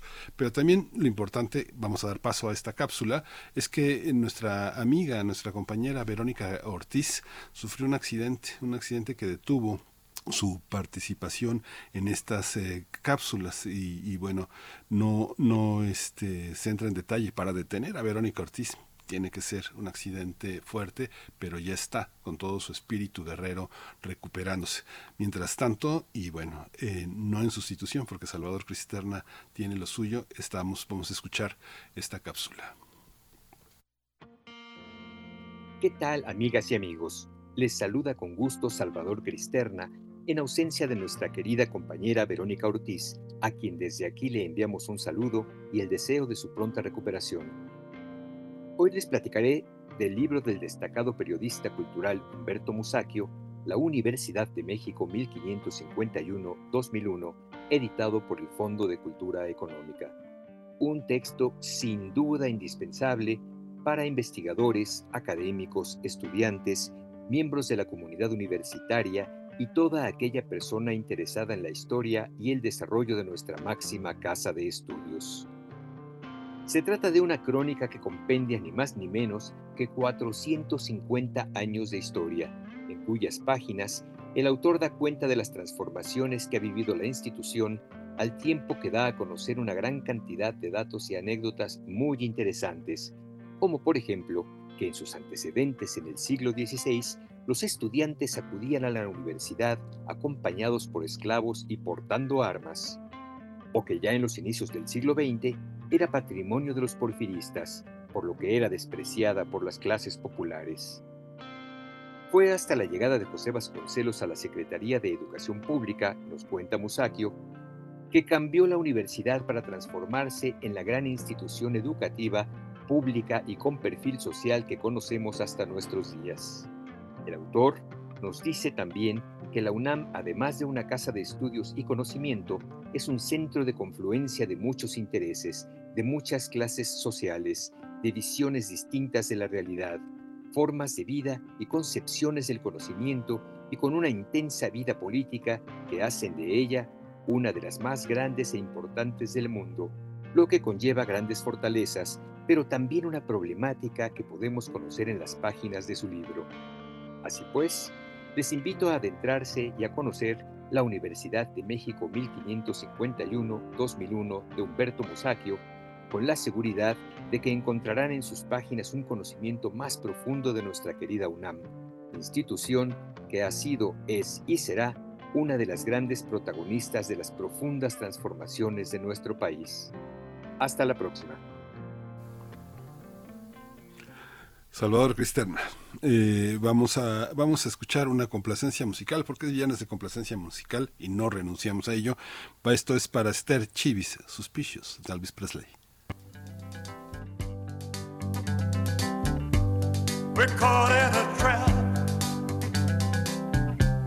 I can't walk out because I love you too much, baby. Why can't you see what you're doing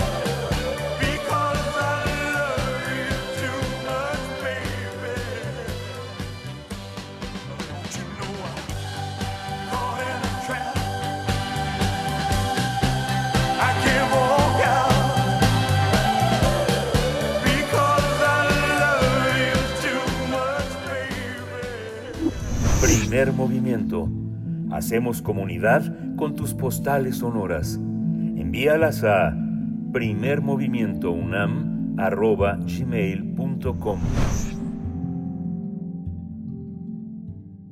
Nota del día. En el inicio de la semana, el gobierno federal eh, anunció que emitirá un decreto para que la Secretaría de la Defensa Nacional asuma el control operativo y administrativo de la Guardia Nacional, creado a principios de la administración actual, bajo un carácter civil, gracias a una decisión apoyada por todas las fuerzas políticas. Eh, Andrés Manuel López Obrador explicó que enviará una iniciativa de reforma al Congreso para eliminar el mando civil, pero también emitirá un decreto para que la Guardia Nacional, conformada por 114 mil efectivos, dependa de la Sedena y deje de estar a cargo de la Secretaría de Seguridad y Protección Ciudadana. Varios colectivos, especialistas, medios criticaron el anuncio de López Obrador al señalar que es violatorio de la Constitución y profundiza la militarización en México y que esto es contrario a su promesa y a visiones que él había expresado sobre el hecho de regresar el ejército a sus cuarteles. Michelle Bachelet, la comisionada de la ONU para Derechos Humanos, había señalado una creciente militarización de funciones civiles y un debilitamiento en las instituciones democráticas. En un pronunciamiento había dicho que bueno, el uso de las Fuerzas Armadas en tareas de seguridad debe de ser excepcional y un último recurso de carácter temporal fiscalizado por órganos civiles independientes. Y bueno, a partir de esta introducciones que estamos estableciendo esta conversación con el doctor Hugo Concha Cantú, él es investigador del Instituto de Investigaciones Jurídicas de la UNAM, coordina la plataforma Análisis Electoral, coordinó la, la plataforma Análisis Electoral 2021 y ha sido el coordinador de la línea de investigación en justicia en el Instituto de Investigaciones Jurídicas de la UNAM. Eh, estimado eh, Hugo Concha Cantú, buenos días. Qué gusto saludarte, Miguel Ángel. Muy buenos días y, por supuesto, buenos días a quienes nos escuchan. Muchas gracias, eh, Hugo. Pues, eh, eh, ¿cómo, ¿cómo observaste no solo la iniciativa, sino la reacción a la iniciativa? Lo que está en los medios, lo que está en la voz de la oposición, ¿cómo lo observas desde ese mirador tan privilegiado que tienes, que es lo jurídico, y desde la UNAM también? Sí, pues este, justamente el mirador, digamos, jurídico constitucional todo lo que estamos observando en este tema que tú muy bien describes es verdaderamente alarmante, preocupante. Eh, déjame, creo que para, para entenderlo bien tenemos que eh, hablar de que esta iniciativa en realidad desprende dos temas, porque veo justamente en las reacciones, en los medios, creo que hay dos temas mezclados. Por una parte, lo que hizo el Ejecutivo, el anunciar de esta manera lo que pretende hacer, eso en sí mismo es una acción que hay que analizar, es importante, porque es el presidente de la República, el jefe del Estado mexicano, diciendo lo que, cómo está entendiendo este tema y qué es lo que él pretende hacer, y esta acción y decisión ya en sí misma es digna de análisis. Y por otro lado, la otra pregunta, que es una pregunta constante, histórica, desde hace ya más, eh, con este son tres sexenios, ¿qué hacemos con la inseguridad en México? Pero yo creo que es muy importante separarlo, José eh, Miguel Ángel, porque si no, de otra manera, estamos con una confusión aquí terrible. Y una cosa no necesariamente tiene que ver con la otra. Eh, empiezo con la primera, si te parece a ti bien. Sí, sí, claro, adelante, Hugo. Lo que, lo que está haciendo el presidente de la República, el presidente Andrés Manuel López Obrador, es creando una crisis constitucional. ¿Por qué digo esto? Porque el presidente está, con todo conocimiento de causa, está anunciándonos que va a llevar a cabo acciones que son inconstitucionales. Me, vuelvo a explicar. La Constitución dice una cosa, y ahora voy a hablar de eso, ¿qué es exactamente lo que dice la Constitución?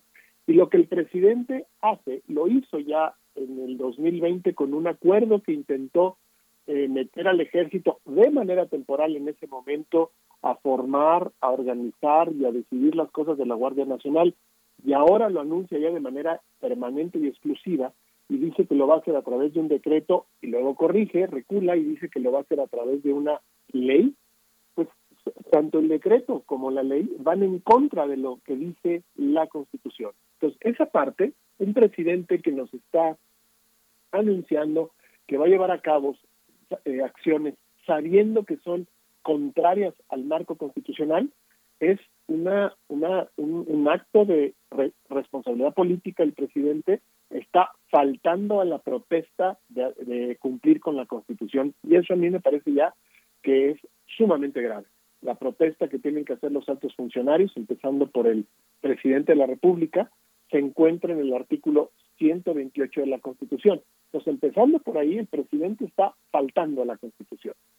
Ya respecto al contenido de lo que el presidente quiere hacer, porque es, porque es violatorio a la Constitución, pues creo que esto sí se ha repetido mucho, porque justo cuando llegó Andrés Manuel López Obrador, en el año 2019, un año después, promovió y acordó con las fuerzas políticas en ese momento que iba a, reformar la, la reformó la Constitución para incluir como una nueva forma de organización en materia de eh, instituciones de seguridad pública a la Guardia Nacional. Y esto quedó plasmado en nuestro artículo 21 constitucional.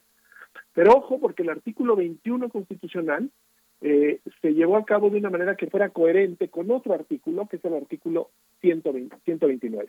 El artículo 21, de acuerdo a cómo quedó, dice que las instituciones de seguridad pública, y de manera muy específica ya menciona la Guardia Nacional, en el párrafo décimo del propio artículo, eh, di- dice que van que va a ser de carácter civil, que, que la Guardia Nacional va a tener una autoridad civil. ¿Y por qué digo que eso es coherente con otro artículo que no se ha tocado desde, desde 1917, que es el artículo 129? Porque en este otro artículo se establece justamente que, las, que el ejército, que las Fuerzas Armadas, eh, cuando sea tiempo de paz, solo podrán llevar a cabo funciones que tengan conexión con la disciplina militar. Es decir, no podemos estar utilizando el ejército para llevar a cabo acciones que van más allá de las funciones para las cuales existe un ejército, que tiene que ver con la seguridad nacional del país, con cuidar la integridad, tanto física, del territorio, de los habitantes o de los poderes existentes. Eso es básicamente la función de las Fuerzas Armadas y para lo que están destinadas. No podrían estar haciendo muchas de las otras tareas que se les han ido encomendando, que claramente también son violatorias a lo que dice aquí la Constitución. Entonces, en un primer momento tenemos que hay una Guardia Nacional que tendría que ser civil, ¿no? Se creó como él quería crearla, una Guardia Nacional que, que tiene sus raíces en la historia mexicana, eso es cierto, él también lo dijo hace mucho tiempo, eh, pero que tiene que ser de carácter civil. Y ahora el presidente, bueno, desde hace algún tiempo, quiere que se convierta en un apéndice más, en, una, en un brazo más de las Fuerzas Armadas. Y eso, con la constitución que hoy en día tenemos, es violatorio.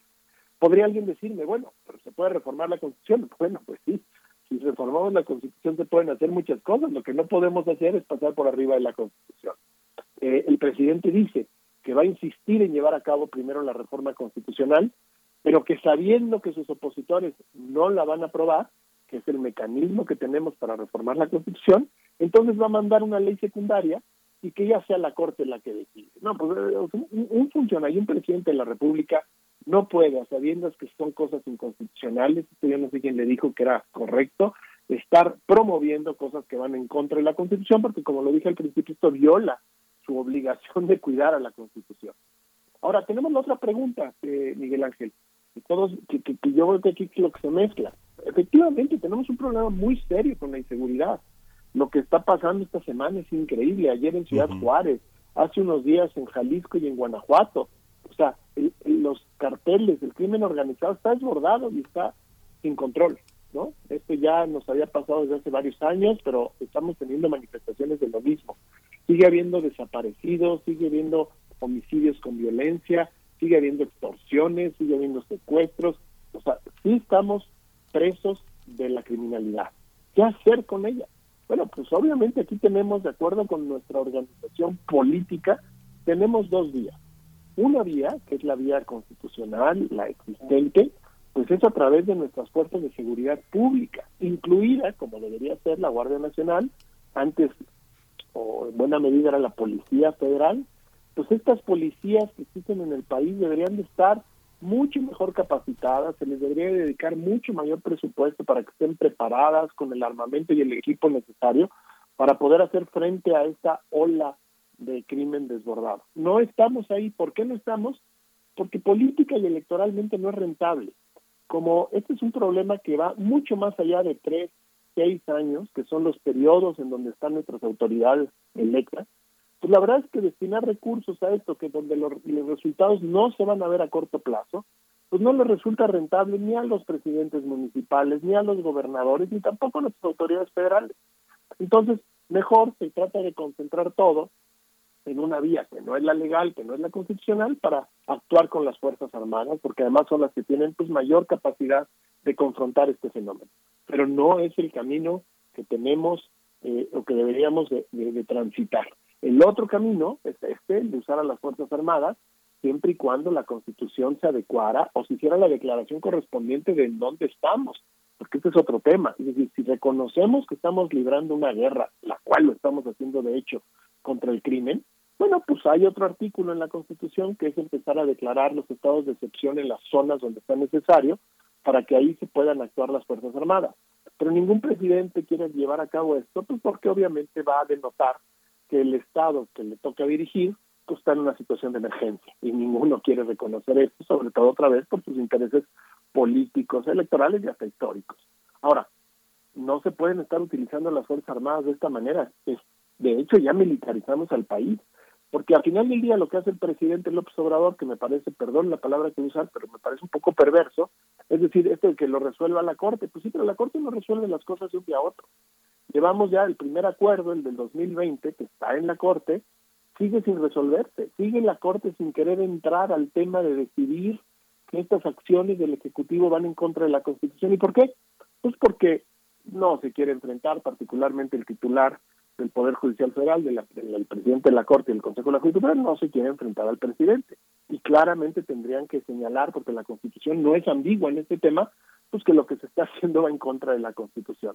Es equivale a lo que sucedió en el sexenio de Calderón cuando trataron de promover aquel concepto de seguridad interior como una forma de salir del paso y decir las Fuerzas Armadas, seguridad pública no, pero sí pueden llevar a cabo seguridad interior. Pues la verdad es que eso no existe, la Constitución no lo menciona. La Constitución menciona seguridad nacional para las Fuerzas Armadas y menciona la seguridad pública para las fuerzas civiles.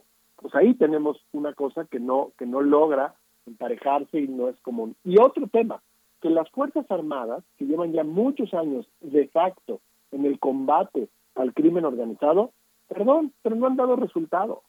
El- Las Fuerzas Armadas no han sido modificadas, no están diseñadas para combatir este tipo de cosas. ¿Por qué?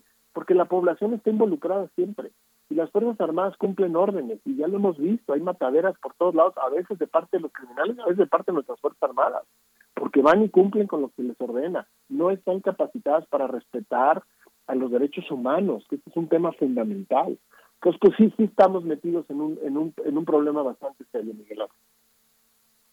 Es muy serio la reflexión. Este pi- pienso que que haces es exclusivamente desde el, desde el orden jurídico, este tiene que, mirarse desde otras consecuencias. Si tuviéramos un gobierno de derecha y el presidente decretara la pena de muerte, tendríamos que detenerlo, ¿no? Es una parte que tiene como esas equivalencias jurídicas de tomar las decisiones constitucionales eh, sin atender a los debidos procesos de consulta y de, y de atención del legislativo y de la propia ciudadanía y del propio aparato judicial, ¿no? Pero hay una parte, este, Hugo, que fíjate que eh, dice uno la, la de derechos humanos. Yo estaba revisando, este, en 2019 la Comisión Nacional de Derechos Humanos tuvo que emitir como una, una, una especie de comunicado muy amplio en el que se detuviera la estigmatización de policías porque hacía eh, eh, ingobernable la parte de tareas y de la sucesión de mandatos de gobernadores, de presidentes municipales con policías a sus cargos porque no, no creían en ellos, porque la gran cantidad de demandas de atención de derechos humanos son de violación de derechos humanos de policías que son civiles y que son personas como nosotros que tal vez tuvieron una última opción de decir, bueno, ni modo, aunque, este, aunque me puedan matar, voy a mantener a mi familia con este salario exiguo, sin capacitación o precaria, con controles de confianza precarios, arbitrarios, y ahí voy a estar. Y estados donde matan a los policías sin ninguna tregua, como Guanajuato, por ejemplo, en algunos casos Michoacán, Aguascalientes, hay una parte que tiene que ver con que tampoco los civiles son muy respetuosos de los derechos humanos y son altamente corruptibles, ¿no? Cosa que no pasa eh, de alguna manera en la, en la parte militar, que eh, en algunas regiones son eh, anónimos, nadie sabe de quién son hijos, con quién están casados, qué hijos tienen, quiénes son, y con los policías sí, van por sus esposas, y van por sus hijos, y van por sus madres. Es una parte, ¿cómo hacer esa, ese balance, Hugo? O sea, es una maravillosa reflexión la que hace, tienes razón, porque justamente la forma en que está integrada y organizada nuestras Fuerzas Armadas, como lo decíamos hace rato, pues es para una confrontación directa eh, y sin mayores, ¿cómo te diré?, consideraciones de otro tipo, es para obedecer, es para ir y cuidar eh, a la población, cuidar las fronteras, cuidar cuando eh, eventualmente hubiera una invasión o un asunto de desastre natural, lo que sabemos para lo que están hechas, para proteger la integridad del Estado mexicano y cualquiera de sus componentes.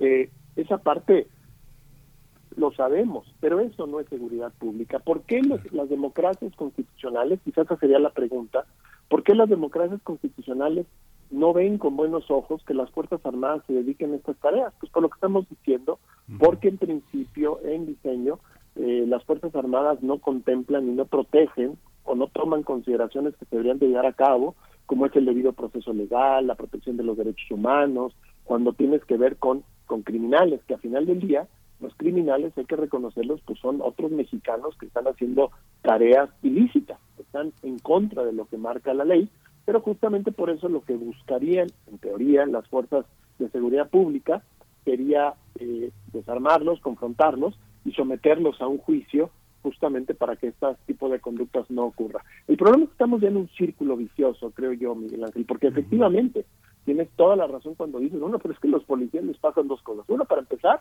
son mucho más corruptibles, tienen que, eh, frente al, al, al poderío que tiene ya el crimen organizado en nuestro país ya desde hace varios años, pues no tienen forma de resistirlo, entonces muchas veces es penetrado, son corrompidos por los propios criminales.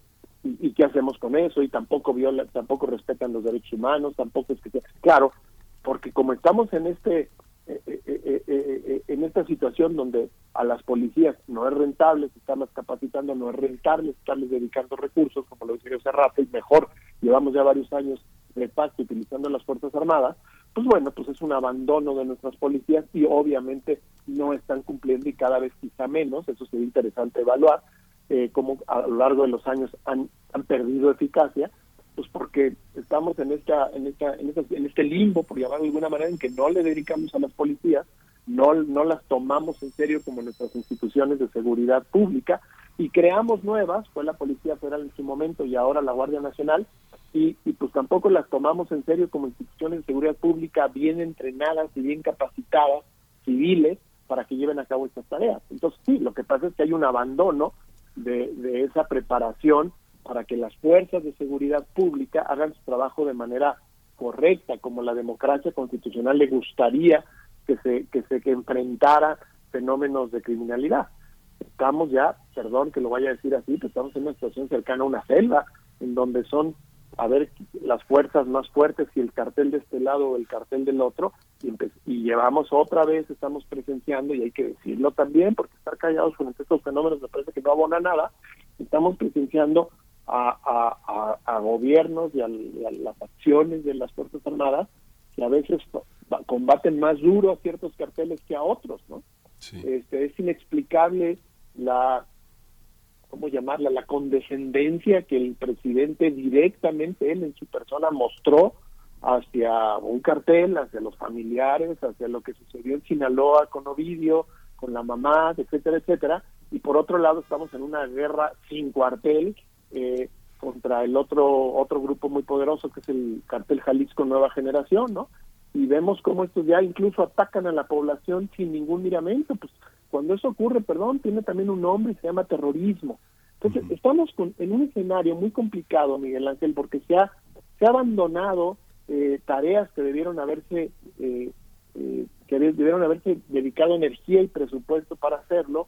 Nos fuimos por otro lado desde, desde, el, desde, el, sexenio de Calderón, utilizando a las Fuerzas Armadas, eso sí, en una especie de simulación, porque no se quiere nunca decir eh, que, que estamos librando un estado de excepción o que estamos en un estado de emergencia, cuando claro que lo estamos, ¿no? Lo que está ocurriendo en distintas zonas del país nos lo muestran todo el tiempo.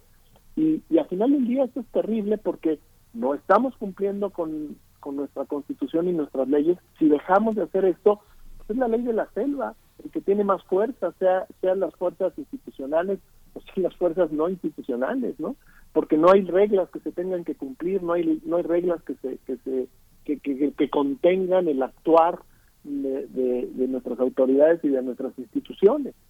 Pues sí, sí es un escenario me parece muy delicado y el que queda en medio y el que paga los platos rotos pues, tiene la ciudadanía.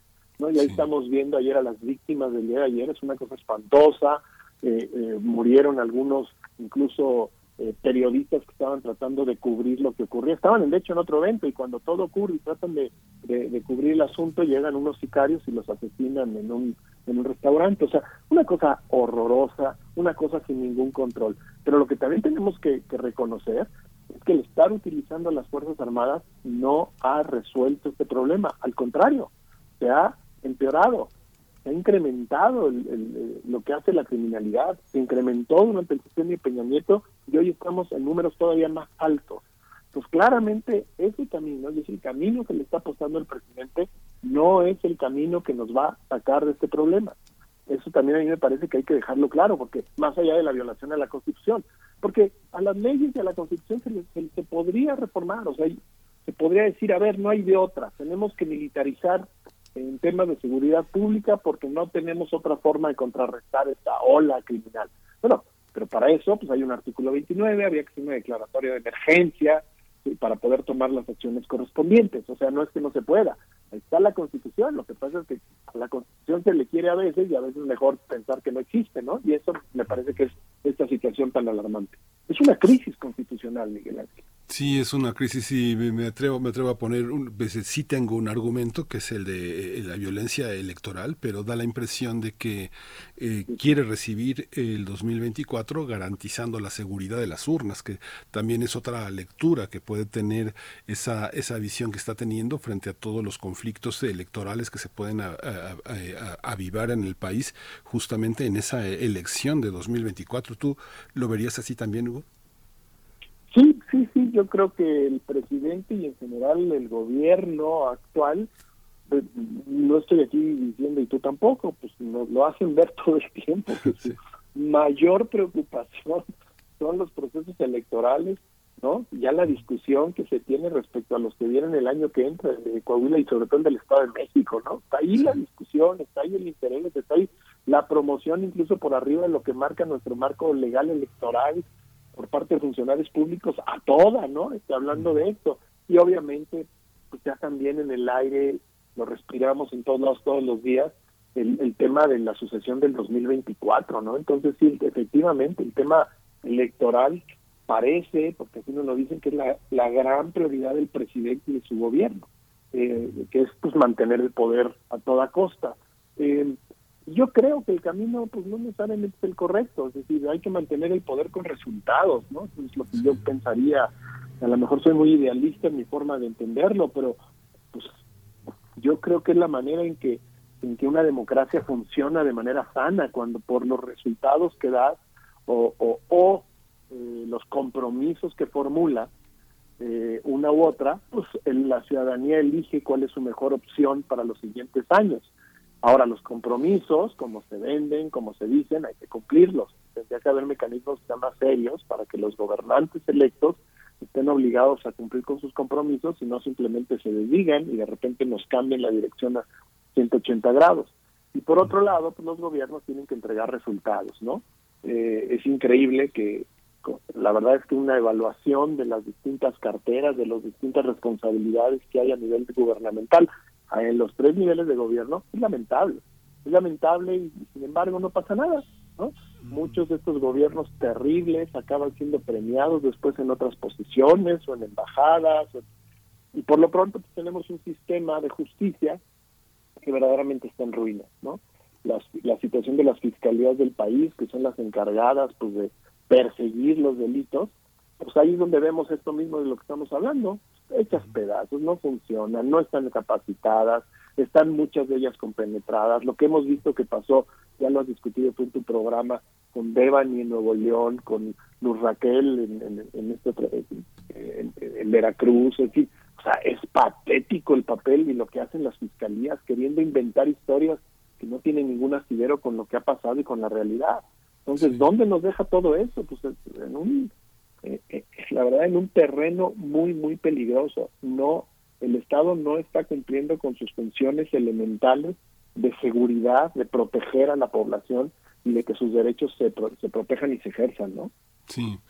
Pues Hugo Concha eh, Cantú, eh, investigador de investigaciones jurídicas, siempre es eh, muy importante hablar contigo porque además, bueno, tu opinión, tu, toda tu participación queda en nuestro podcast que será seguramente un espacio de, de, recuperación, de análisis de todo el espacio, todo el análisis que acabas de hacer, pues para enriquecer, para, para hacer sólidas las argumentaciones en medios que a veces no se acercan, pues por falta también de capacitación a una perspectiva jurídica. ¿no? Te agradecemos muchísimo siempre tu, no, pues tu punto de vista. órdenes. Eh, son, son fenómenos muy complejos con muchas aristas y quizá lo único a lo que uno puede aspirar, eh, tanto yo creo que en tu posición, en la mía, yo en la academia, tú en los medios, mi querido Miguel Ángel, pues es que este debate se abra más y más, sea cada sí. vez más incluyente para que las mejores ideas eventualmente puedan ser escuchadas que se puedan tomar las mejores medidas en beneficio de este problema, ¿no? Sí, pues muchísimas gracias. Nos gracias dieron las nueve. Muchas gracias.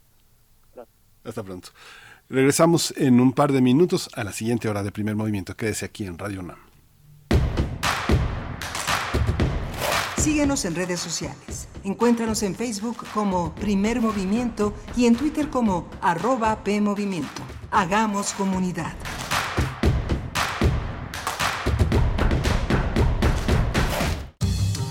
La ciencia que somos. La ciencia que somos. Iberoamérica al aire.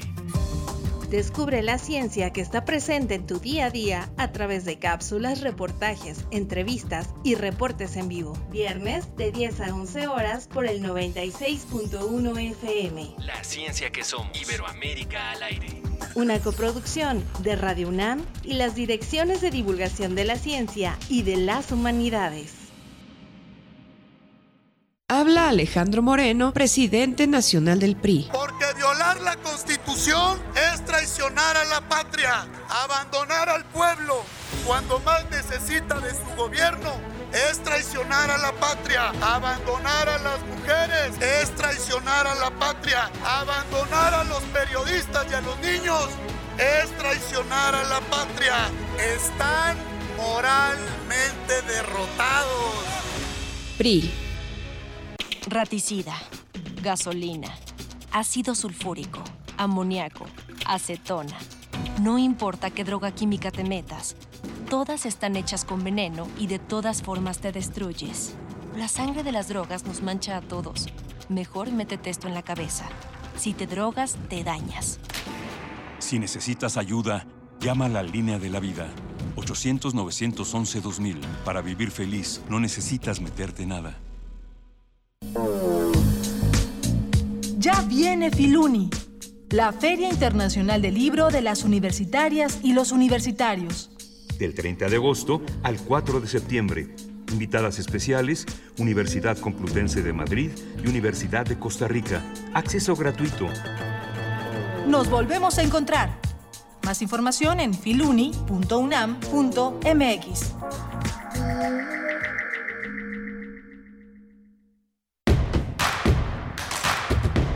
Encuentra la música de primer movimiento día a día en el Spotify de Radio UNAM y agréganos a tus favoritos.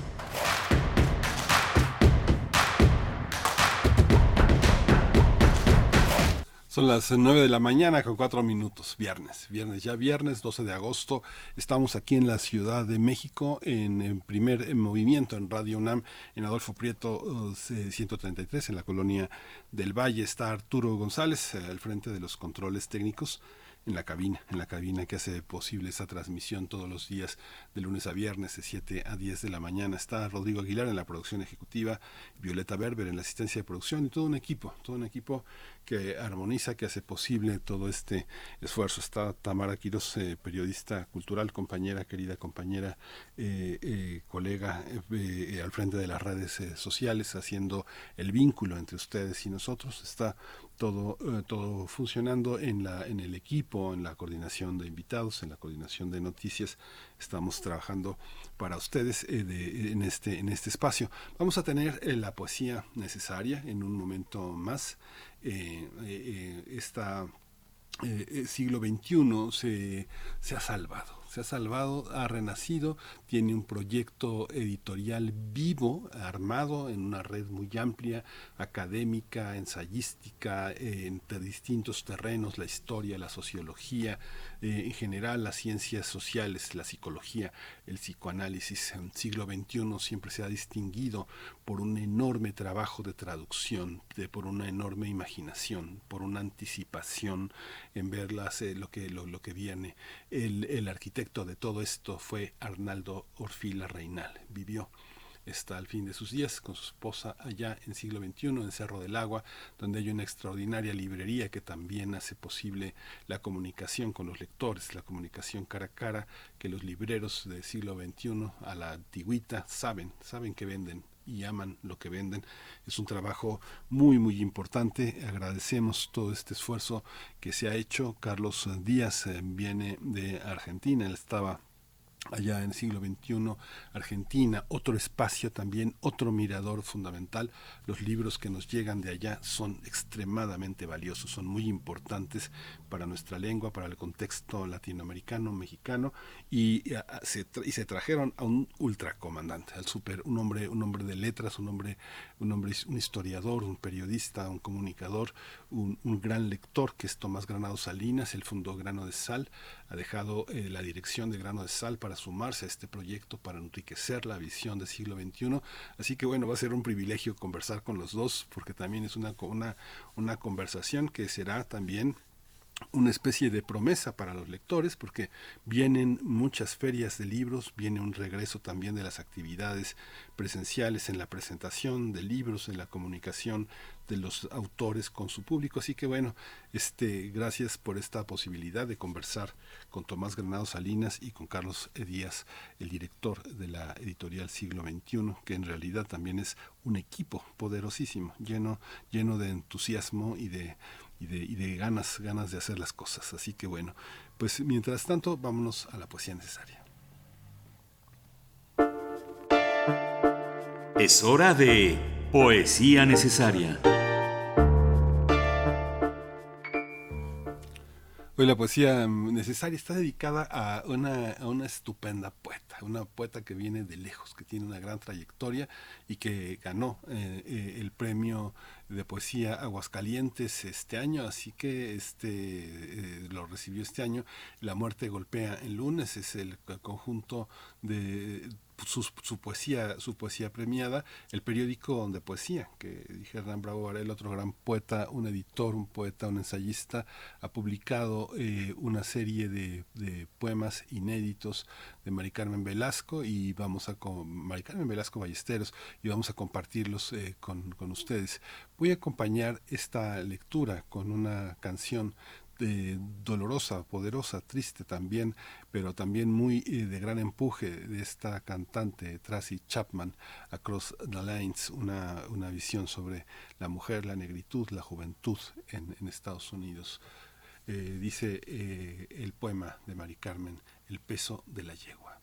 Cada vez somos más las que buscamos a nuestros hombres en el plantío, en el desfiladero, las que planchamos la misma prenda como si el contacto con ella pudiera regresarnos el aroma del cuerpo, la risa que sacudió su camisa, como si pudiera devolvernos el recuerdo de su mano aferrada a la nuestra aquellos días de sus primeros pasos. Muchas más las que esperando cada tarde desdoblamos la hamaca de nuestras hijas, las que en el patio donde crecían el papagayo y el naranjo cavamos túneles para esconder a las niñas que les han crecido los pechos, los narcos las consideran fruta sabrosa.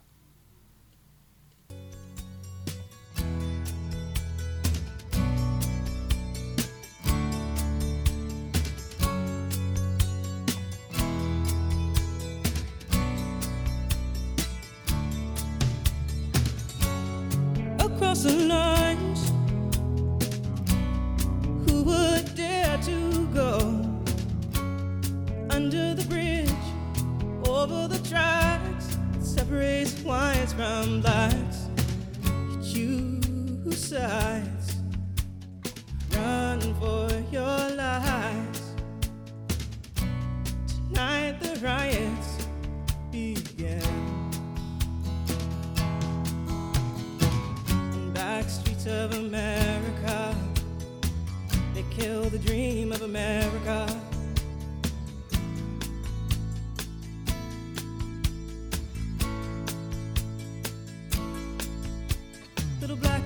Assaulted, ain't no reason why. News Newspaper prints a story, racist tempers fight. Next day starts a riot, knives and guns are drawn. Two black boys get killed, one white boy goes blind. Across the lines, would dare to go under the bridge, over the tracks separates whites from blacks. Choose sides, run for your lives. Tonight the riots begin. Back streets of America, they kill the dream of America.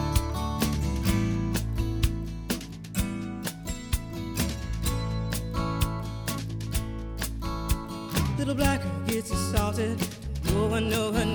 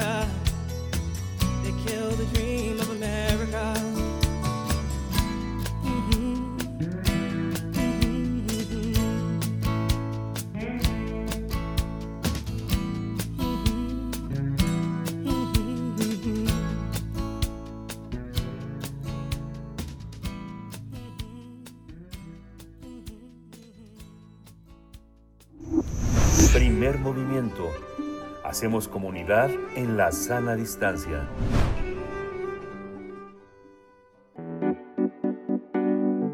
La mesa del día. Siglo XXI Editores fue fundada en México en el 66 por Arnaldo Orfila Reinal, junto a un grupo heterogéneo conformado por artistas, intelectuales, escritores, empresarios y universitarios.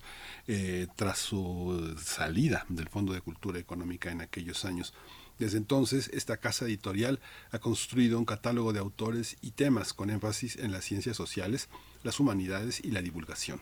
Eh, por más de medio siglo, siglo XXI Editores, se ha comprometido con la libre divulgación del pensamiento, sobre todo crítico particularmente a finales de los años 60 y reconocía que actualmente la tarea editorial enfrenta nuevos retos legales, tecnológicos y culturales en un mundo globalizado.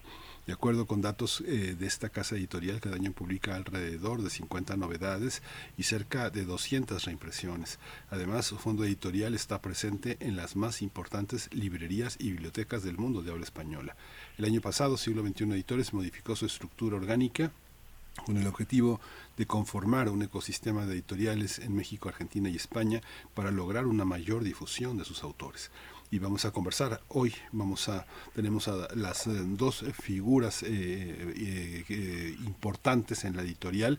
Su directora editorial eh, que tomó posesión el año pasado eh, Carlos Díaz él es director editorial eh, él es director de la editorial Siglo XXI Carlos Díaz está en Buenos Aires y lo saludo con mucho gusto. Carlos buenos días Miguel Ángel, buenos días, qué gusto saludarte a la distancia. Igualmente, Carlos. Tomás Granados Salinas es el director editorial eh, de, de, siglo XXI. Hace rato Tomás usaba una metáfora militar, este, el comandante jefe, pero no, es una, es un intelectual, un historiador, un periodista, un hombre de libros, un lector, un hombre de paz, de paz, la paz que da la lectura, querido Tomás Granados. Buenos días. Hola, Miguel Ángel, qué gusto saludarlos. Pues eh, de entrada, cuéntenos, cuéntenos, Carlos, cómo hace, hace, hace ya algunos meses hablábamos de la biblioteca Eduardo Galeano desde Buenos Aires, estabas allá, hoy estás sentado también allá, pero sí, pero estás también sentado aquí y sentado en España. Cuéntanos cómo se ve eh, esta editorial eh, eh, en el marco de nuestra lengua y de las ciencias sociales actuales, cómo la observas, por qué siglo XXI, por qué esa decisión. Bueno, mira, el siglo XXI se, encamina a cumplir 60 años de historia y como vos bien contabas, eh, fue fundada por un grupo de intelectuales, académicos, militantes políticos y me parece que, bueno, pasaron muchos años, el siglo XXI se convirtió en una institución y como toda institución a veces necesita modernizarse, profesionalizarse porque a veces el paso del tiempo, viste, la va volviendo un poco rígida, la va endureciendo y un poco el, desafío creo que, que, me tocó a mí junto a todo el equipo, en el caso de, este, de México, mi aliado estratégico obviamente es, Tomás, con quien estamos trabajando mucho, bueno, es eso, modernizar la editorial, profesionalizarla y sobre todo colaborar para que pueda proyectarse hacia el futuro. Eh, cambió mucho el mundo editorial, como vos esbozaste en tus comentarios.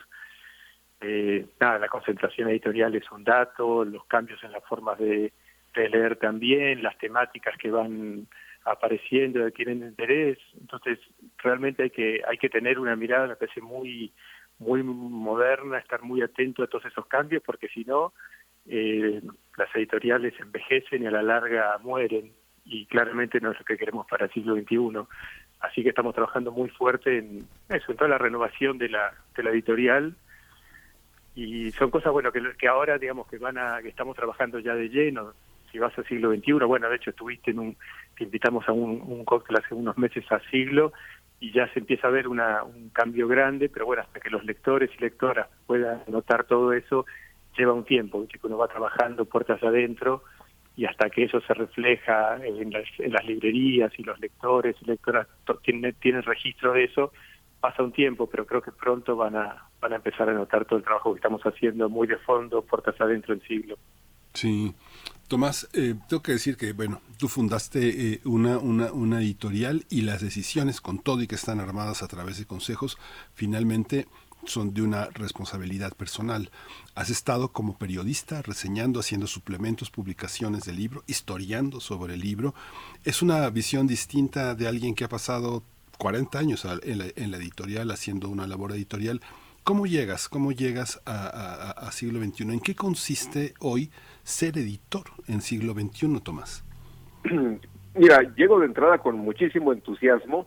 Eh, creo que la coyuntura de, la editorial es única eh, por varias razones, por la larga historia de, que tiene, eh, por la situación que está pasando, lo que dijo un poco también Carlos, la, el, el, contexto general de, las, de la industria editorial, de la práctica de la lectura, eh, entonces hay una historia eh, eh, pesada en el buen sentido del término y con unas ganas de recuperar, creo que espacios de conversación pública que había perdido la editorial. Entonces eso por un lado es entusiasmo, es un desafío muy muy agradable y sobre todo porque creo que hay por un lado el, la, tradición, la fuerza, el catálogo, el personal que, sigue en, la editorial, que nos permitirá dar este cambio eh, eh, paulatino, como dice Carlos, tardaremos todavía algunos eh, meses en que se note claro el nuevo rumbo, pero básicamente creo que el, sentido es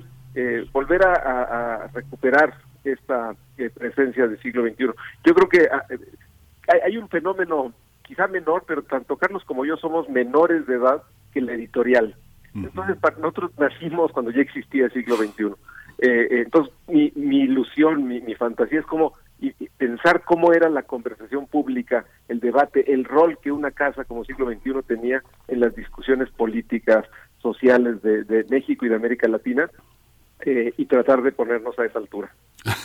bueno, Tomás, son menores de la edad, pero yo creo que Carlos y tú, este tienen como por lo menos unos 100 años de conversación, tienen en, la, en su genealogía y en su conversación intelectual a viejos sabios, a viejos editores y a, y a, gente muy comprometida, pues que les ha transmitido de cara a cara muchas de las experiencias. Carlos, cuando se toma un proyecto como este, necesariamente, como dice Tomás, eh, hay una parte en que ser jóvenes también es, más jóvenes que la editorial es un lastre, en el sentido en el que la crítica y la autocrítica resulta difícil. Eh, es que aquí no hacemos las cosas así, así no se hacían, siempre las hemos venido haciendo así, se han funcionado.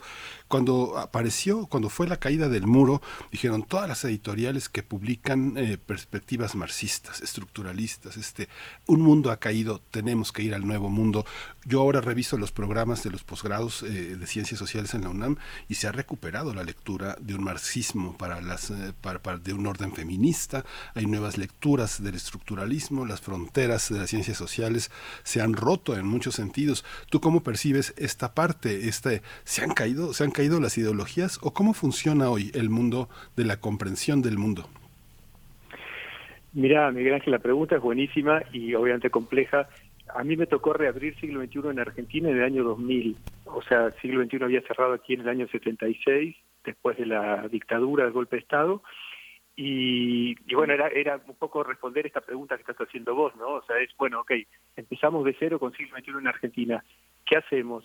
Y ahí me resultó muy, la palabra es muy New Age, pero muy inspirador. O sea, me, apoyé mucho en la historia del siglo XXI y sobre todo en la fundación del siglo XXI, cuál fue el proyecto original. Y fue, bueno, la verdad que como el, pensamiento crítico es una como de los nortes claros que ha tenido siempre la editorial.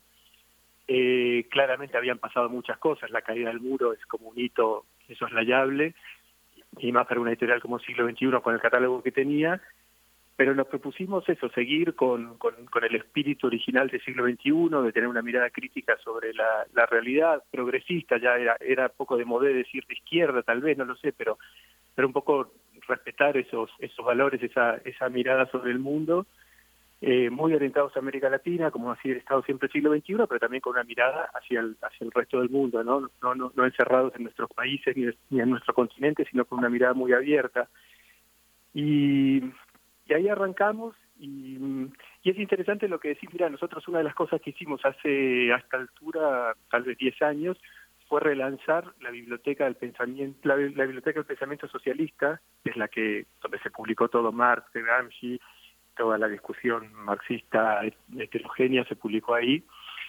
Eh, la relanzamos hace 10 años y el primer libro que publicamos fue justamente una muy buena antología de Marx con textos traducciones revisadas, textos limpios, todo digitalizado, anotado, una edición exquisita.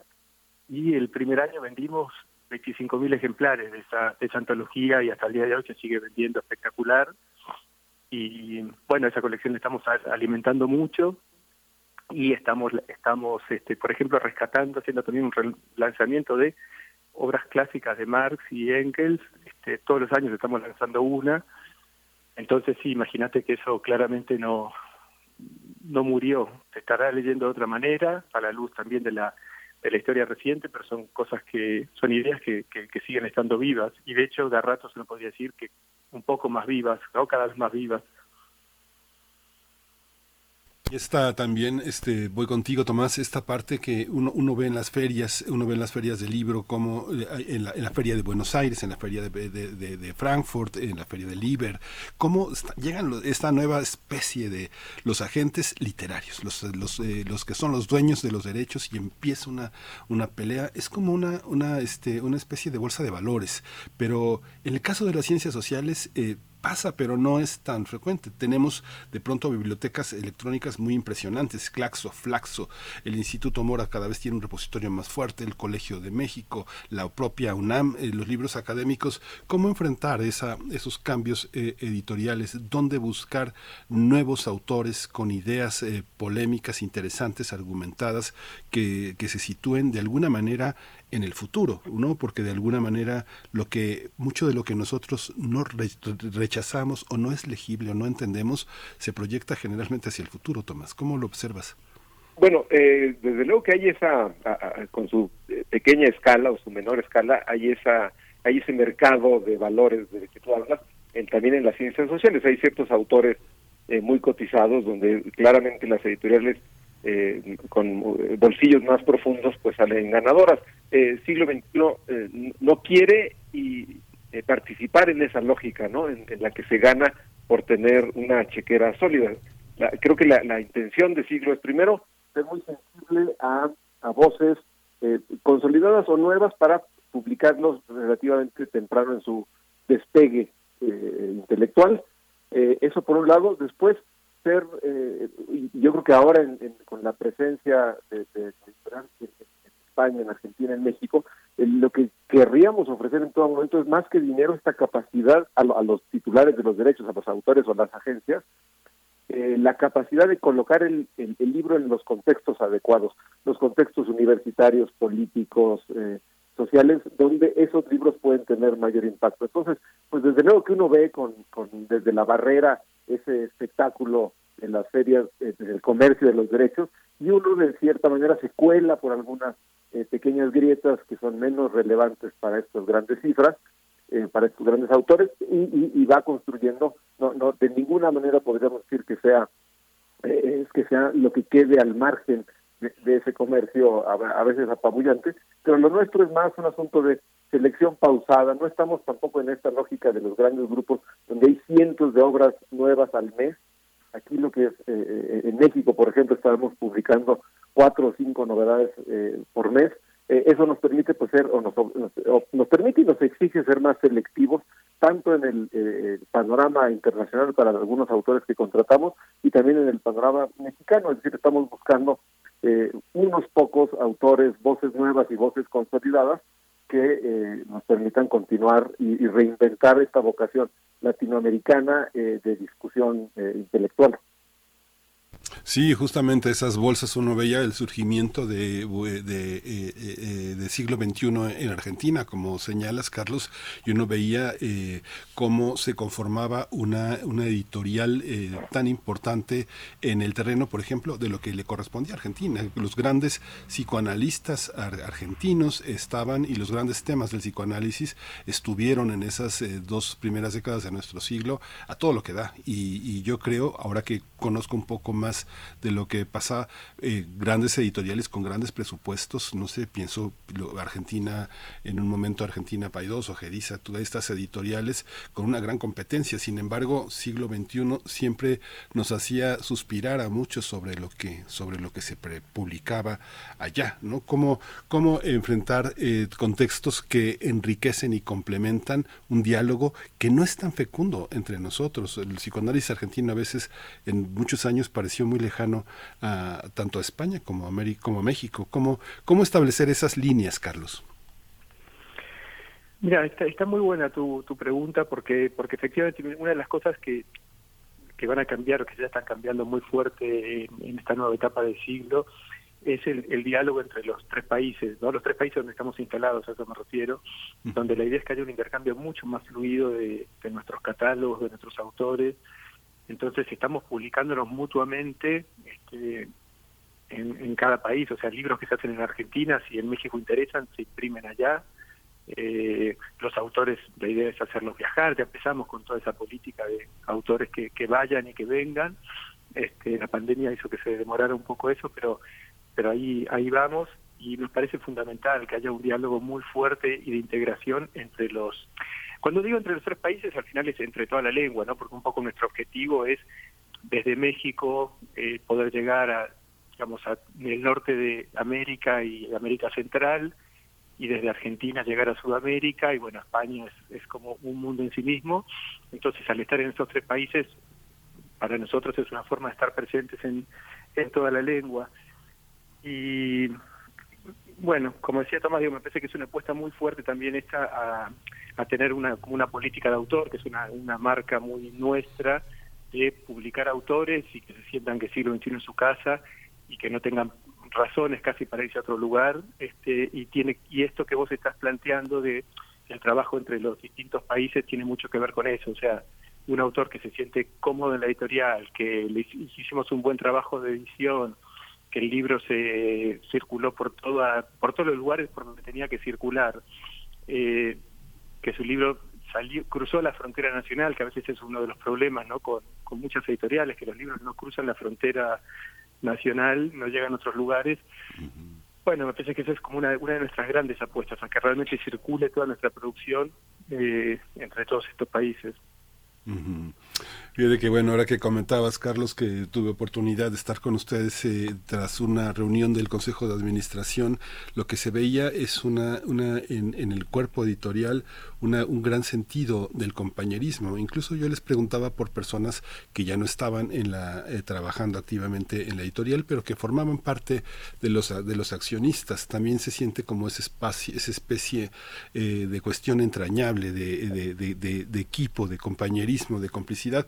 Y ahora que pienso en Tomás y también que es una persona con un profundo sentido de lo profesional que implica el compañerismo, la equidad, hay una parte, Tomás, que implica todo lo que también observas como director editorial, que es la parte del diseño, de la maquetación, de la producción, pero también de la, de la traducción. Yo creo que en el siglo XXI han pasado los más grandes traductores en nuestra lengua. Así que un poco, si me hablas un poco de esta, de este trabajo en, en equipo, ¿qué significa en este ámbito laboral, comercial también, este trabajar con gente, con talentos que pues generalmente no, no, no son muy públicos, ¿no?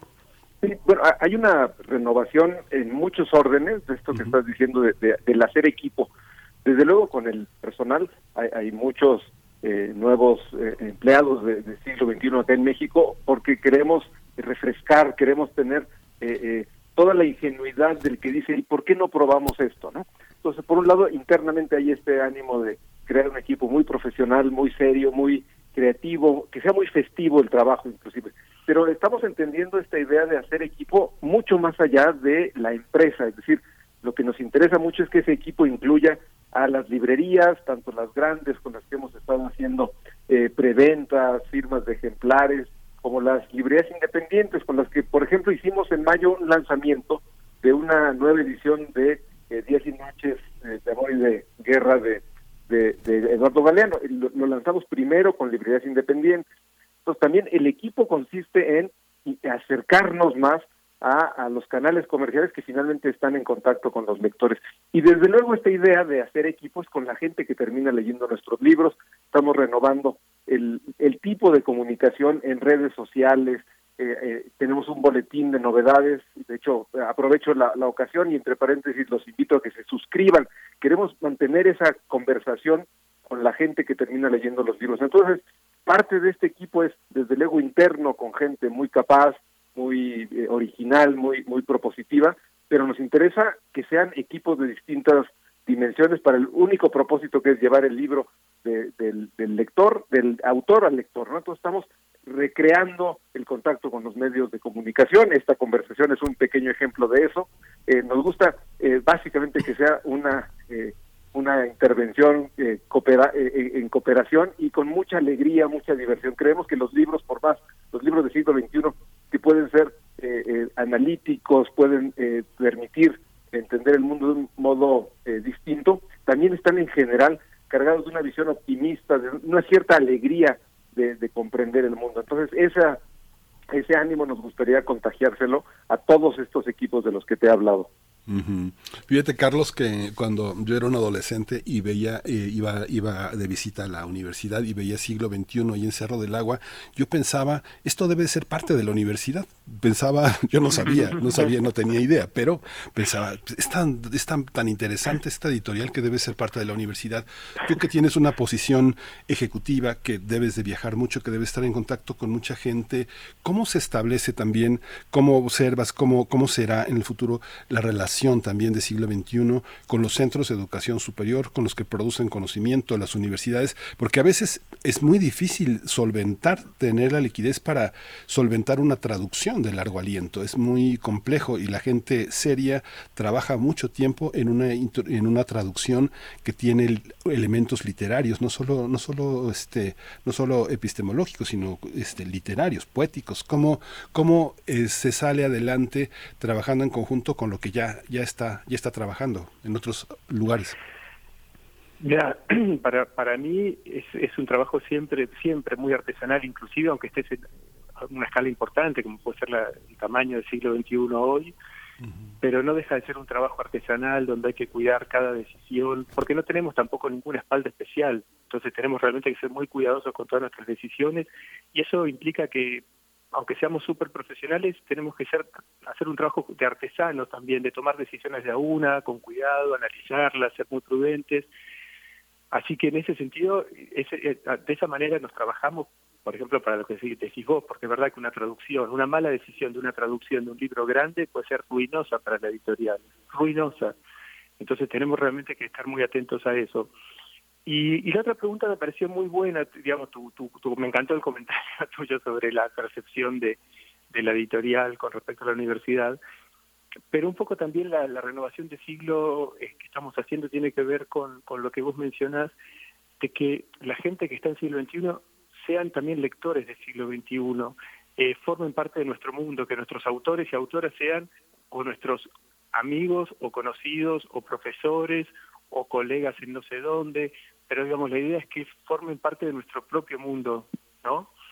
Eh, entonces, cuando vos decís el vínculo con otras instituciones académicas, bueno, tiene que ser muy fluido y natural, pero tan fluido y natural como el que uno tiene con los lugares a los que pertenece. O sea, no es como si vos me dijeras con, no sé, con el Fondo Monetario Internacional, ¿qué vínculo tienen? Digo, no sé, la verdad no sé, no sé dónde queda, nunca pasé ni por la puerta. Pero la UNAM tiene que ser nuestra casa, digamos, tiene que ser un lugar donde tenemos amigos, donde estudiamos nosotros, donde tenemos colegas, etcétera. Entonces ese es el tipo de vínculo al que, al que, aspiramos y de alguna manera lo tenemos, pero la idea es profundizarlo con el ingreso también de mucha gente joven a la editorial. Y es un poco lo que hemos hecho aquí en Argentina, digamos, en Argentina yo hace 22 años que estoy este, al frente de la editorial y el vínculo con las instituciones académicas que nos interesan es natural y fluido con los organismos de derechos humanos que nos interesan, con las organizaciones feministas que nos interesan. O sea, son vínculos naturales que te encontrás en un congreso, pero también en una fiesta o en una manifestación en la calle. O sea, esa es la calidad del vínculo que, queremos construir con, con la gente que nos rodea, que es como decía Tomás, libreros, bibliotecarios, futuras autoras, autores, eh, sea. Ese es un poco lo, a lo que aspiramos. Tomás, hay una, hay una parte en la que eh, ahora con el regreso, con el regreso a clases, este que todo el mundo está, estamos muy, muy entusiasmados.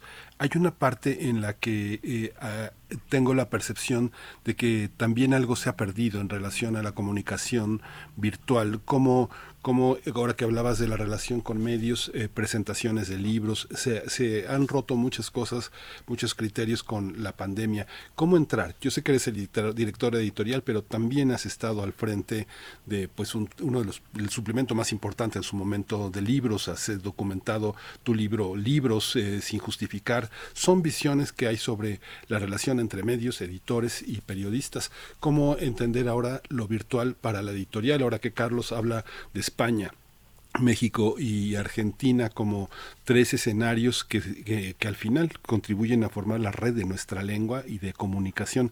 ¿Cómo entender esta parte entre la virtualidad y la difusión la, de, la, de, la, de la lectura aquí en México?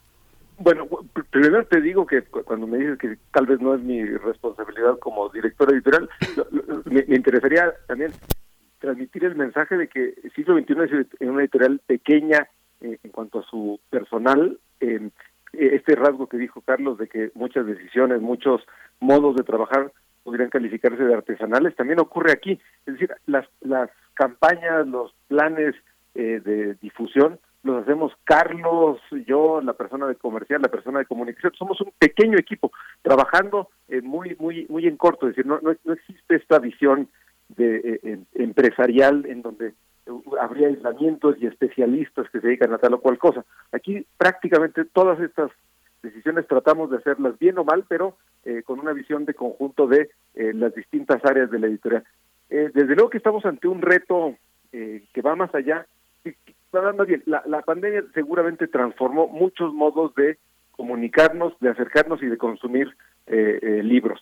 Eh, de entrada, aunque hay mucho entusiasmo, las ferias lo han manifestado, hay un entusiasmo, una gana de los lectores por acercarse eh, eh, físicamente en persona a conseguir libros. lo que ocurrió en la feria de Guadalajara del año pasado, que tuvo menos acceso de personas, pero la voracidad con la que asistían las personas es, es un, un, síntoma de esta gana de volver a los lugares donde físicamente se tiene acceso y contacto con los libros. Por un lado está eso, pero por otro lado se ha dado una suerte de, eh, digamos, comodidad, de pereza eh, eh, para algunos posibles lectores que todo está disponible tarde o temprano en Internet. Entonces, el esfuerzo de desplazarse, de estar presente, a veces no compensa la experiencia de asistir a una conversación de, de gran altura. Por ejemplo, hace unos días tuvimos una charla extraordinaria sobre eh, una de las novedades más entrañables que, tenemos ahora, que es la fuga de Siberia en un trineo de renos de León Trotsky, tuvimos una conversión extraordinaria entre dos expertos, entre eh, Olivia Gall y José Woldenberg. Eh, eh, estoy seguro que el, la que exista la, la, la, versión en línea, desde luego que nos ayuda, pero inhibe de alguna manera que la gente se traslade hasta el lugar donde va a ocurrir. Entonces creo que el reto consiste en mandar mensajes simultáneos para los pocos que deciden participar en persona y después esta memoria infinita eh, en las redes sociales, en Internet, para mandar mensajes distintos. Quizá lo que nos toca, por ejemplo, con este tipo de eh, documentos eh, digitales, es hacer selecciones, hacer circular una, una, suerte de nueva edición del acontecimiento que nos permita señalar lo más destacado. Entonces, ahí hay como que un reto de reconociendo los cambios que introdujo la pandemia, la normalización de la acción a distancia, eh, y, descubrir, inventar, procurar nuevos modos de eh, hacer que convivan las dos acciones. Es un poco, creo que el reto del libro impreso con el libro electrónico. ¿eh? Sí, esa parte es, muy interesante. Este, yo no tuve oportunidad de conocer esa edición con la que estaban ustedes tan entusiasmados, pero sí, justamente eh, ese ese diálogo entre entre dos relativamente expertos, porque es un libro que no puede tener expertos más que almas sensibles que hagan esa lectura de esa de ese mundo transiberiano que plantea Trotsky en esa en ese en ese en ese gran en esa gran caravana que en la que partió. Pero Carlos, aquí cómo cómo cómo entender también la ahora que hablan de esta parte artesanal, ¿cuál es la experiencia argentina de la comunicación de los libros entre los lectores? A veces pienso que con todo y la modestia que puede tener un profesor recomendando lecturas en un semestre, la penetración de una lectura tan, tan, tan pausada, tan detenida, ayuda muchísimo a compenetrarse con el libro y termina por convertirlo, la palabra que voy a usar es tremendamente vulgar, pero la voy a usar, que es un long seller, ¿no? Una, un libro que se vende a través del tiempo, ¿no? ¿Cómo, cómo, lo, ¿Cómo observas? ¿Cómo es en Argentina? ¿Y cómo observas si lo que has tenido oportunidad de ver en México?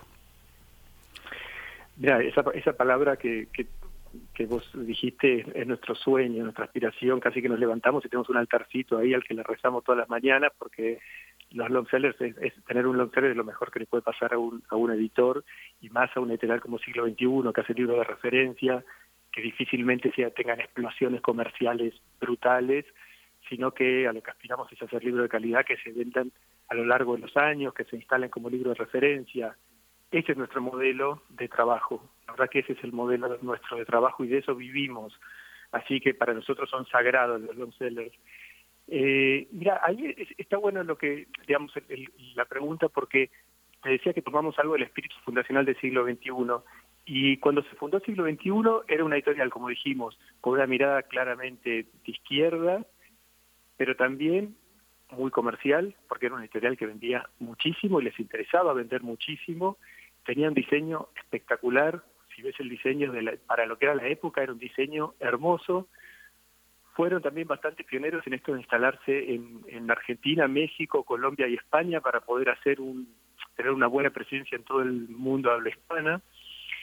Y otra de las cosas que hacían bien era la comunicación, le daban mucha importancia al trabajo de difusión de los libros.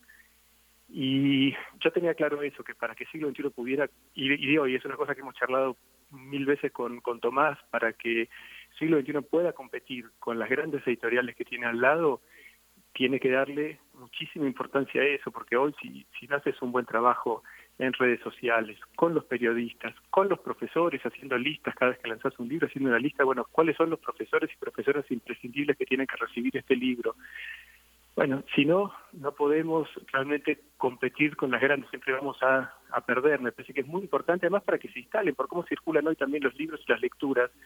Es mentira que no tenemos que, digamos, que hay que denigrar este, las redes sociales.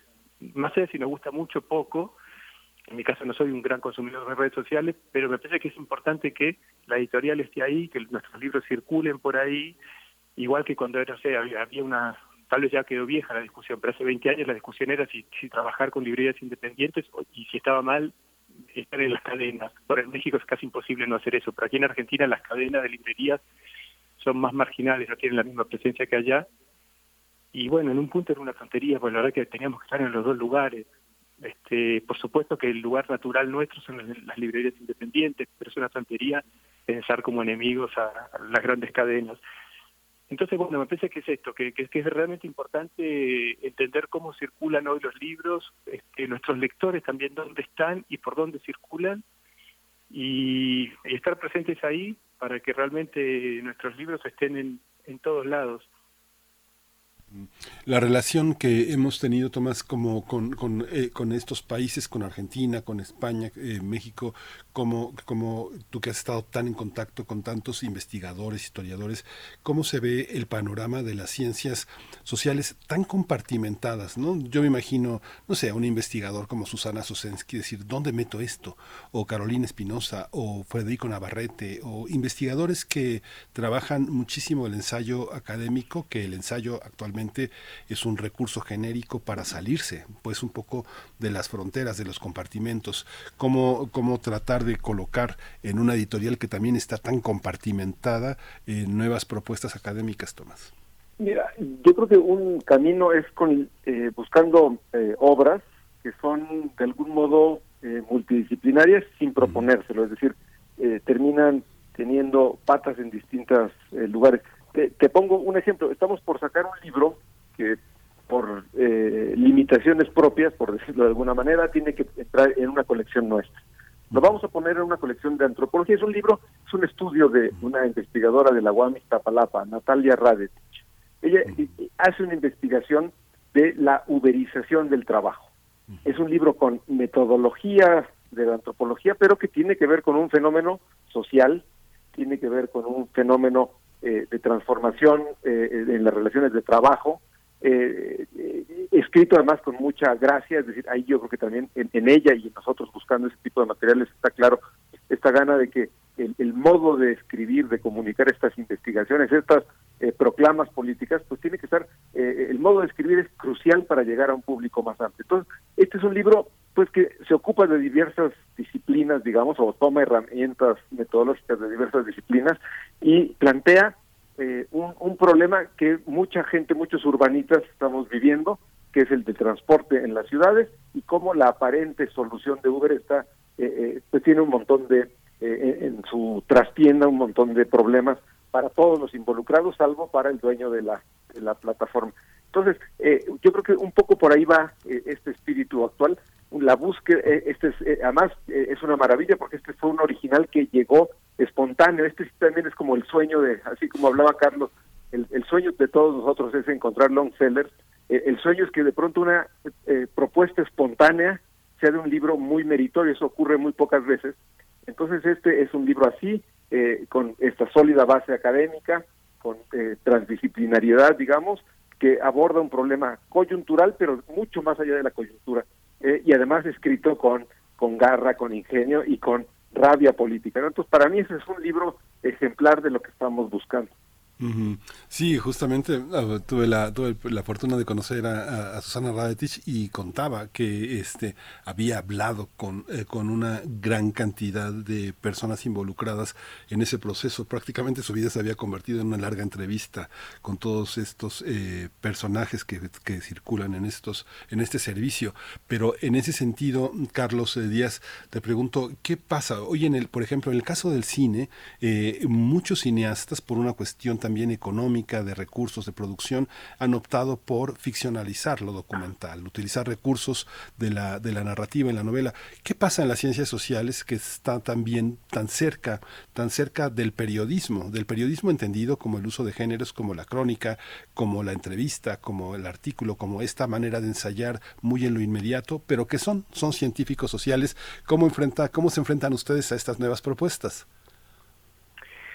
Mira, se, se, junta esta pregunta con la anterior que le decías a Tomás sobre la hiperespecialización también de la academia, que para un estudiante como siglo XXI representa un problema esa hiperespecialización porque son muchas de las investigaciones que se hacen hoy son tan tan de nicho, tan específicas que son difíciles de publicar porque no hay lectores. O sea, no hay lectores y cuando uno le pide a los autores que por qué no amplían, o sea, por qué si estudian X fenómeno de 1900 a 1950 y uno le dice, bueno, pero ¿por qué no completamos aunque sea el siglo XX? te dicen, porque no tengo idea, o sea, porque tal vez no, no me siento cómoda con, el, con la segunda parte del siglo XX, y uno dice, pero ¿cómo si sos una súper experta, una genia? Bueno, pero como no como le faltaron ¿viste? cuatro lecturas, tienen cuatro mil lecturas, pero le faltaron cuatro, no se sienten del todo cómodos, en fin, y a veces es un poco exasperante, pero eso es un trabajo que, que hacemos mucho con nuestros autores y autoras para poder realmente convertir sus manuscritos o sus investigaciones en libros que generen cierto interés, porque si no, lamentablemente no lo podemos publicar, no podemos hacer libros para 200 lectores. Eh, por eso también hay tanta publicación institucional, no tanto libro financiado, porque como tal vez las editoriales comerciales no pueden no pueden afrontar eso porque no hay no hay lectores prácticamente, se recurre a ese tipo de bueno de, de, editorial donde donde los cuenta con financiamiento. Entonces, digo, esto se junta con lo otro, que es que también hay un montón de académicos que para mí son unos genios, digo, tienen, tienen investigaciones valiosísimas que merecen tener una circulación mayor y a mí me gusta mucho trabajar con, con los que se animan, que no son tantísimos, para convertir eso, utilizando recursos como el que contás vos, como puede ser la crónica, o un registro más ensayístico, menos académico, menos duro, más ensayístico, pero eso no quiere decir menos riguroso, sino como que no hace falta estar justificando todo, poniendo citas al pie para sostener cada cosa que uno dice, como soltar un poquito más la mano y disfrutar de la experiencia de pensar y así hemos hecho libros. Bueno, mira, ahora va a salir en México, de hecho, uno que, que, un libro que para mí es maravilloso, que se llama, es una pregunta, ¿no? Si la rebeldía se volvió de derecha, ¿cómo el antiprogresismo y la anticorrección política está construyendo un nuevo sentido común y por qué la izquierda debería tomárselos en serio? Este es Pablo Stefanoni, que es el director de la revista Nueva Sociedad. Eh, creo que es su, su primer libro solista. Y le encargamos este ensayo fue una maravilla. Este, acá vamos, creo que por la octava edición. Sale en Brasil el mes que viene, se publicó en España y funciona súper. En Francia sale también este año y ahora sale en México, creo que el mes que viene. Eh, y ese es un libro, claramente, o sea, es un libro de historia de las nuevas derechas, pero en un registro más ensayístico, más periodístico, un acto para todo público. Y ese tipo de libros funcionan y son tipo, se agradecen muchísimo un tema más local, si querés, pero publicamos qué es el peronismo, acá en Argentina, que es una gran pregunta en Argentina, ¿no? ¿Qué es el peronismo? Y también, digo, de un antropólogo argentino, y es un libro que sigue vendiendo, o sea, no sé cuántas, ya ni me perdí la cuenta de las ediciones que lleva, eh, pero eso me parece que es una cosa muy muy loable y es una cosa que tenemos que hacer como editorial y es una de las cosas que me encantaría poder hacer con mucha fuerza en México de trabajar con académicos y académicas para que puedan manejar un registro un poco más amplio y animarse a, a cruzar la frontera del nicho y llegar a, a, nuevos lectores y lectoras inesperados, que creo que sería una experiencia maravillosa para la editorial y para ellos. Me, me gustaría agregar un, un, comentario a esto que dice Carlos y un poco por tu, tu pregunta, sí, Tomás, adelante. Ángel. Sí, adelante, Tomás. Porque creo que, porque tú hablabas de qué, qué está ocurriendo en, decías las ciencias sociales, pero quizá en los libros estos que no son literarios se está, está ocurriendo al menos un poco más, ese es, a lo mejor es solo una, una percepción sin mucho fundamento empírico, eh, digamos, que se pueda sostener con, con más, más cifras, por decirlo de alguna manera, pero hay un, así como en la literatura está habiendo un auge de la autoficción, es decir, esta creación literaria, novelística, en donde el protagonista es el propio autor que cuenta de sí mismo de verdad, creo que en muchos libros eh, que funcionan muy bien en el contexto de las ciencias sociales tienen un componente de autoficción, es decir, está involucrado, eh, cuenta de sí eh, el autor, ¿no? Es decir, hay una suerte de militancia, un compromiso más allá de la de, con, el saber, sino con la situación, el, el, el, acontecimiento del que se ocupa, ¿no? Entonces hay, hay ese elemento eh, que a mí me parece buenísimo, creo que moviliza más al lector, eh, hay más empatía, en fin. Te cuento otro otro libro, estamos por publicar uno de Laura Lecuona sobre los riesgos de esta doctrina de identidad de género. Bueno, es un libro con desde luego un componente militante, pero muy analítico, creo que lo más importante es eso, pero desde luego está puesto ahí la autonoficción de Laura Lecuona, ¿no?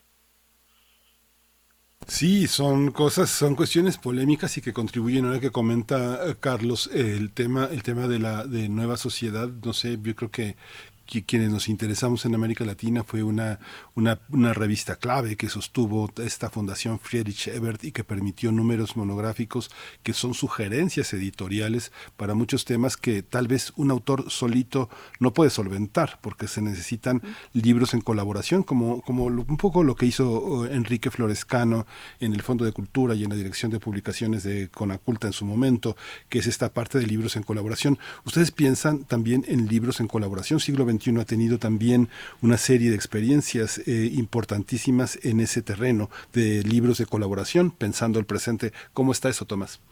¿Te refieres a eh, coediciones institucionales o eh, ese no, tipo de pensar pensar más en, en, en, esos libros de colaboración.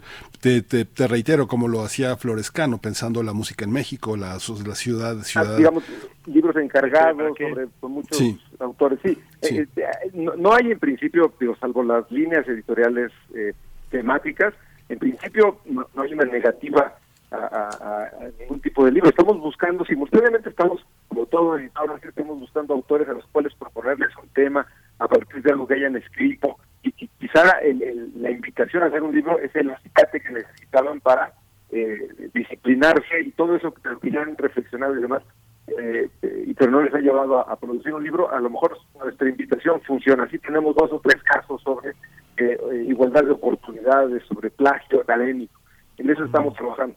Y en algunos casos nos llegan propuestas de libros, eh, así como tú dices, colectivos, en colaboración, eh, eh, de distintas naturalezas. Uno que tenemos que pronto va a salir es sobre la importancia de la genética forense en la crisis de cuerpos sin identificar que tenemos en el país. Es un libro de distintos académicos, desde el aspecto jurídico, el aspecto cultural, el aspecto estrictamente médico, sobre el, se llama el libro ADN protagonista inesperado sobre justamente esa sorpresiva eh, papel protagónico que tiene el ADN en, en, en, la conversación pública, ¿no? Es un libro eh, en colaboración, este surgió del grupo de investigación, no es algo que fuimos invitando uno a uno, pero tampoco tenemos nada en contra de ese modelo.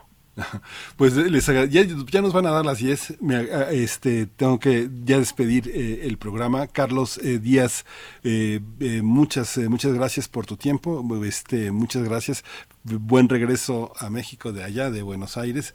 Y Tomás Granado Salinas, eh, director editorial, muchísimas gracias, ha sido muy aleccionador y, y, bueno, yo creo que a quienes queremos, eh, hemos seguido siglo XXI tantos años, tranquilizador que tengamos siglo XXI para rato. Muchas gracias a los dos. Gracias. Muchas gracias. Saludos. Gracias, saludos.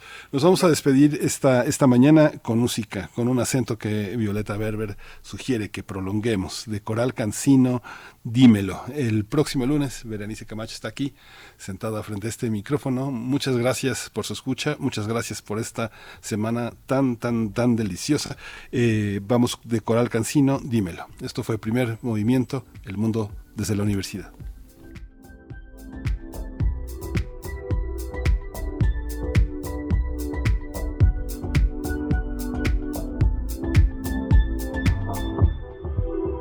Soy quien para hablar.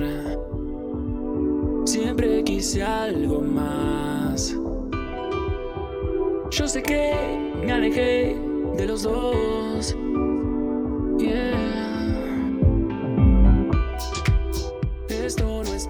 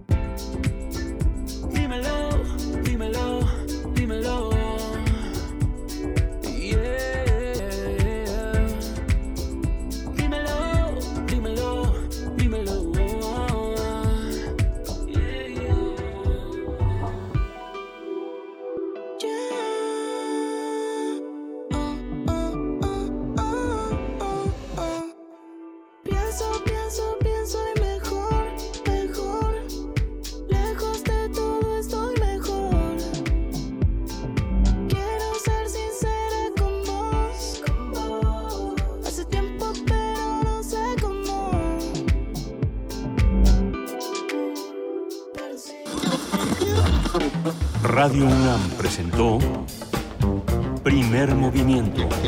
El mundo desde la universidad. Con Berenice Camacho y Miguel Ángel Gemain en la conducción. Rodrigo Aguilar y Violeta Berber, producción. Antonio Quijano y Patricia Zavala, noticias.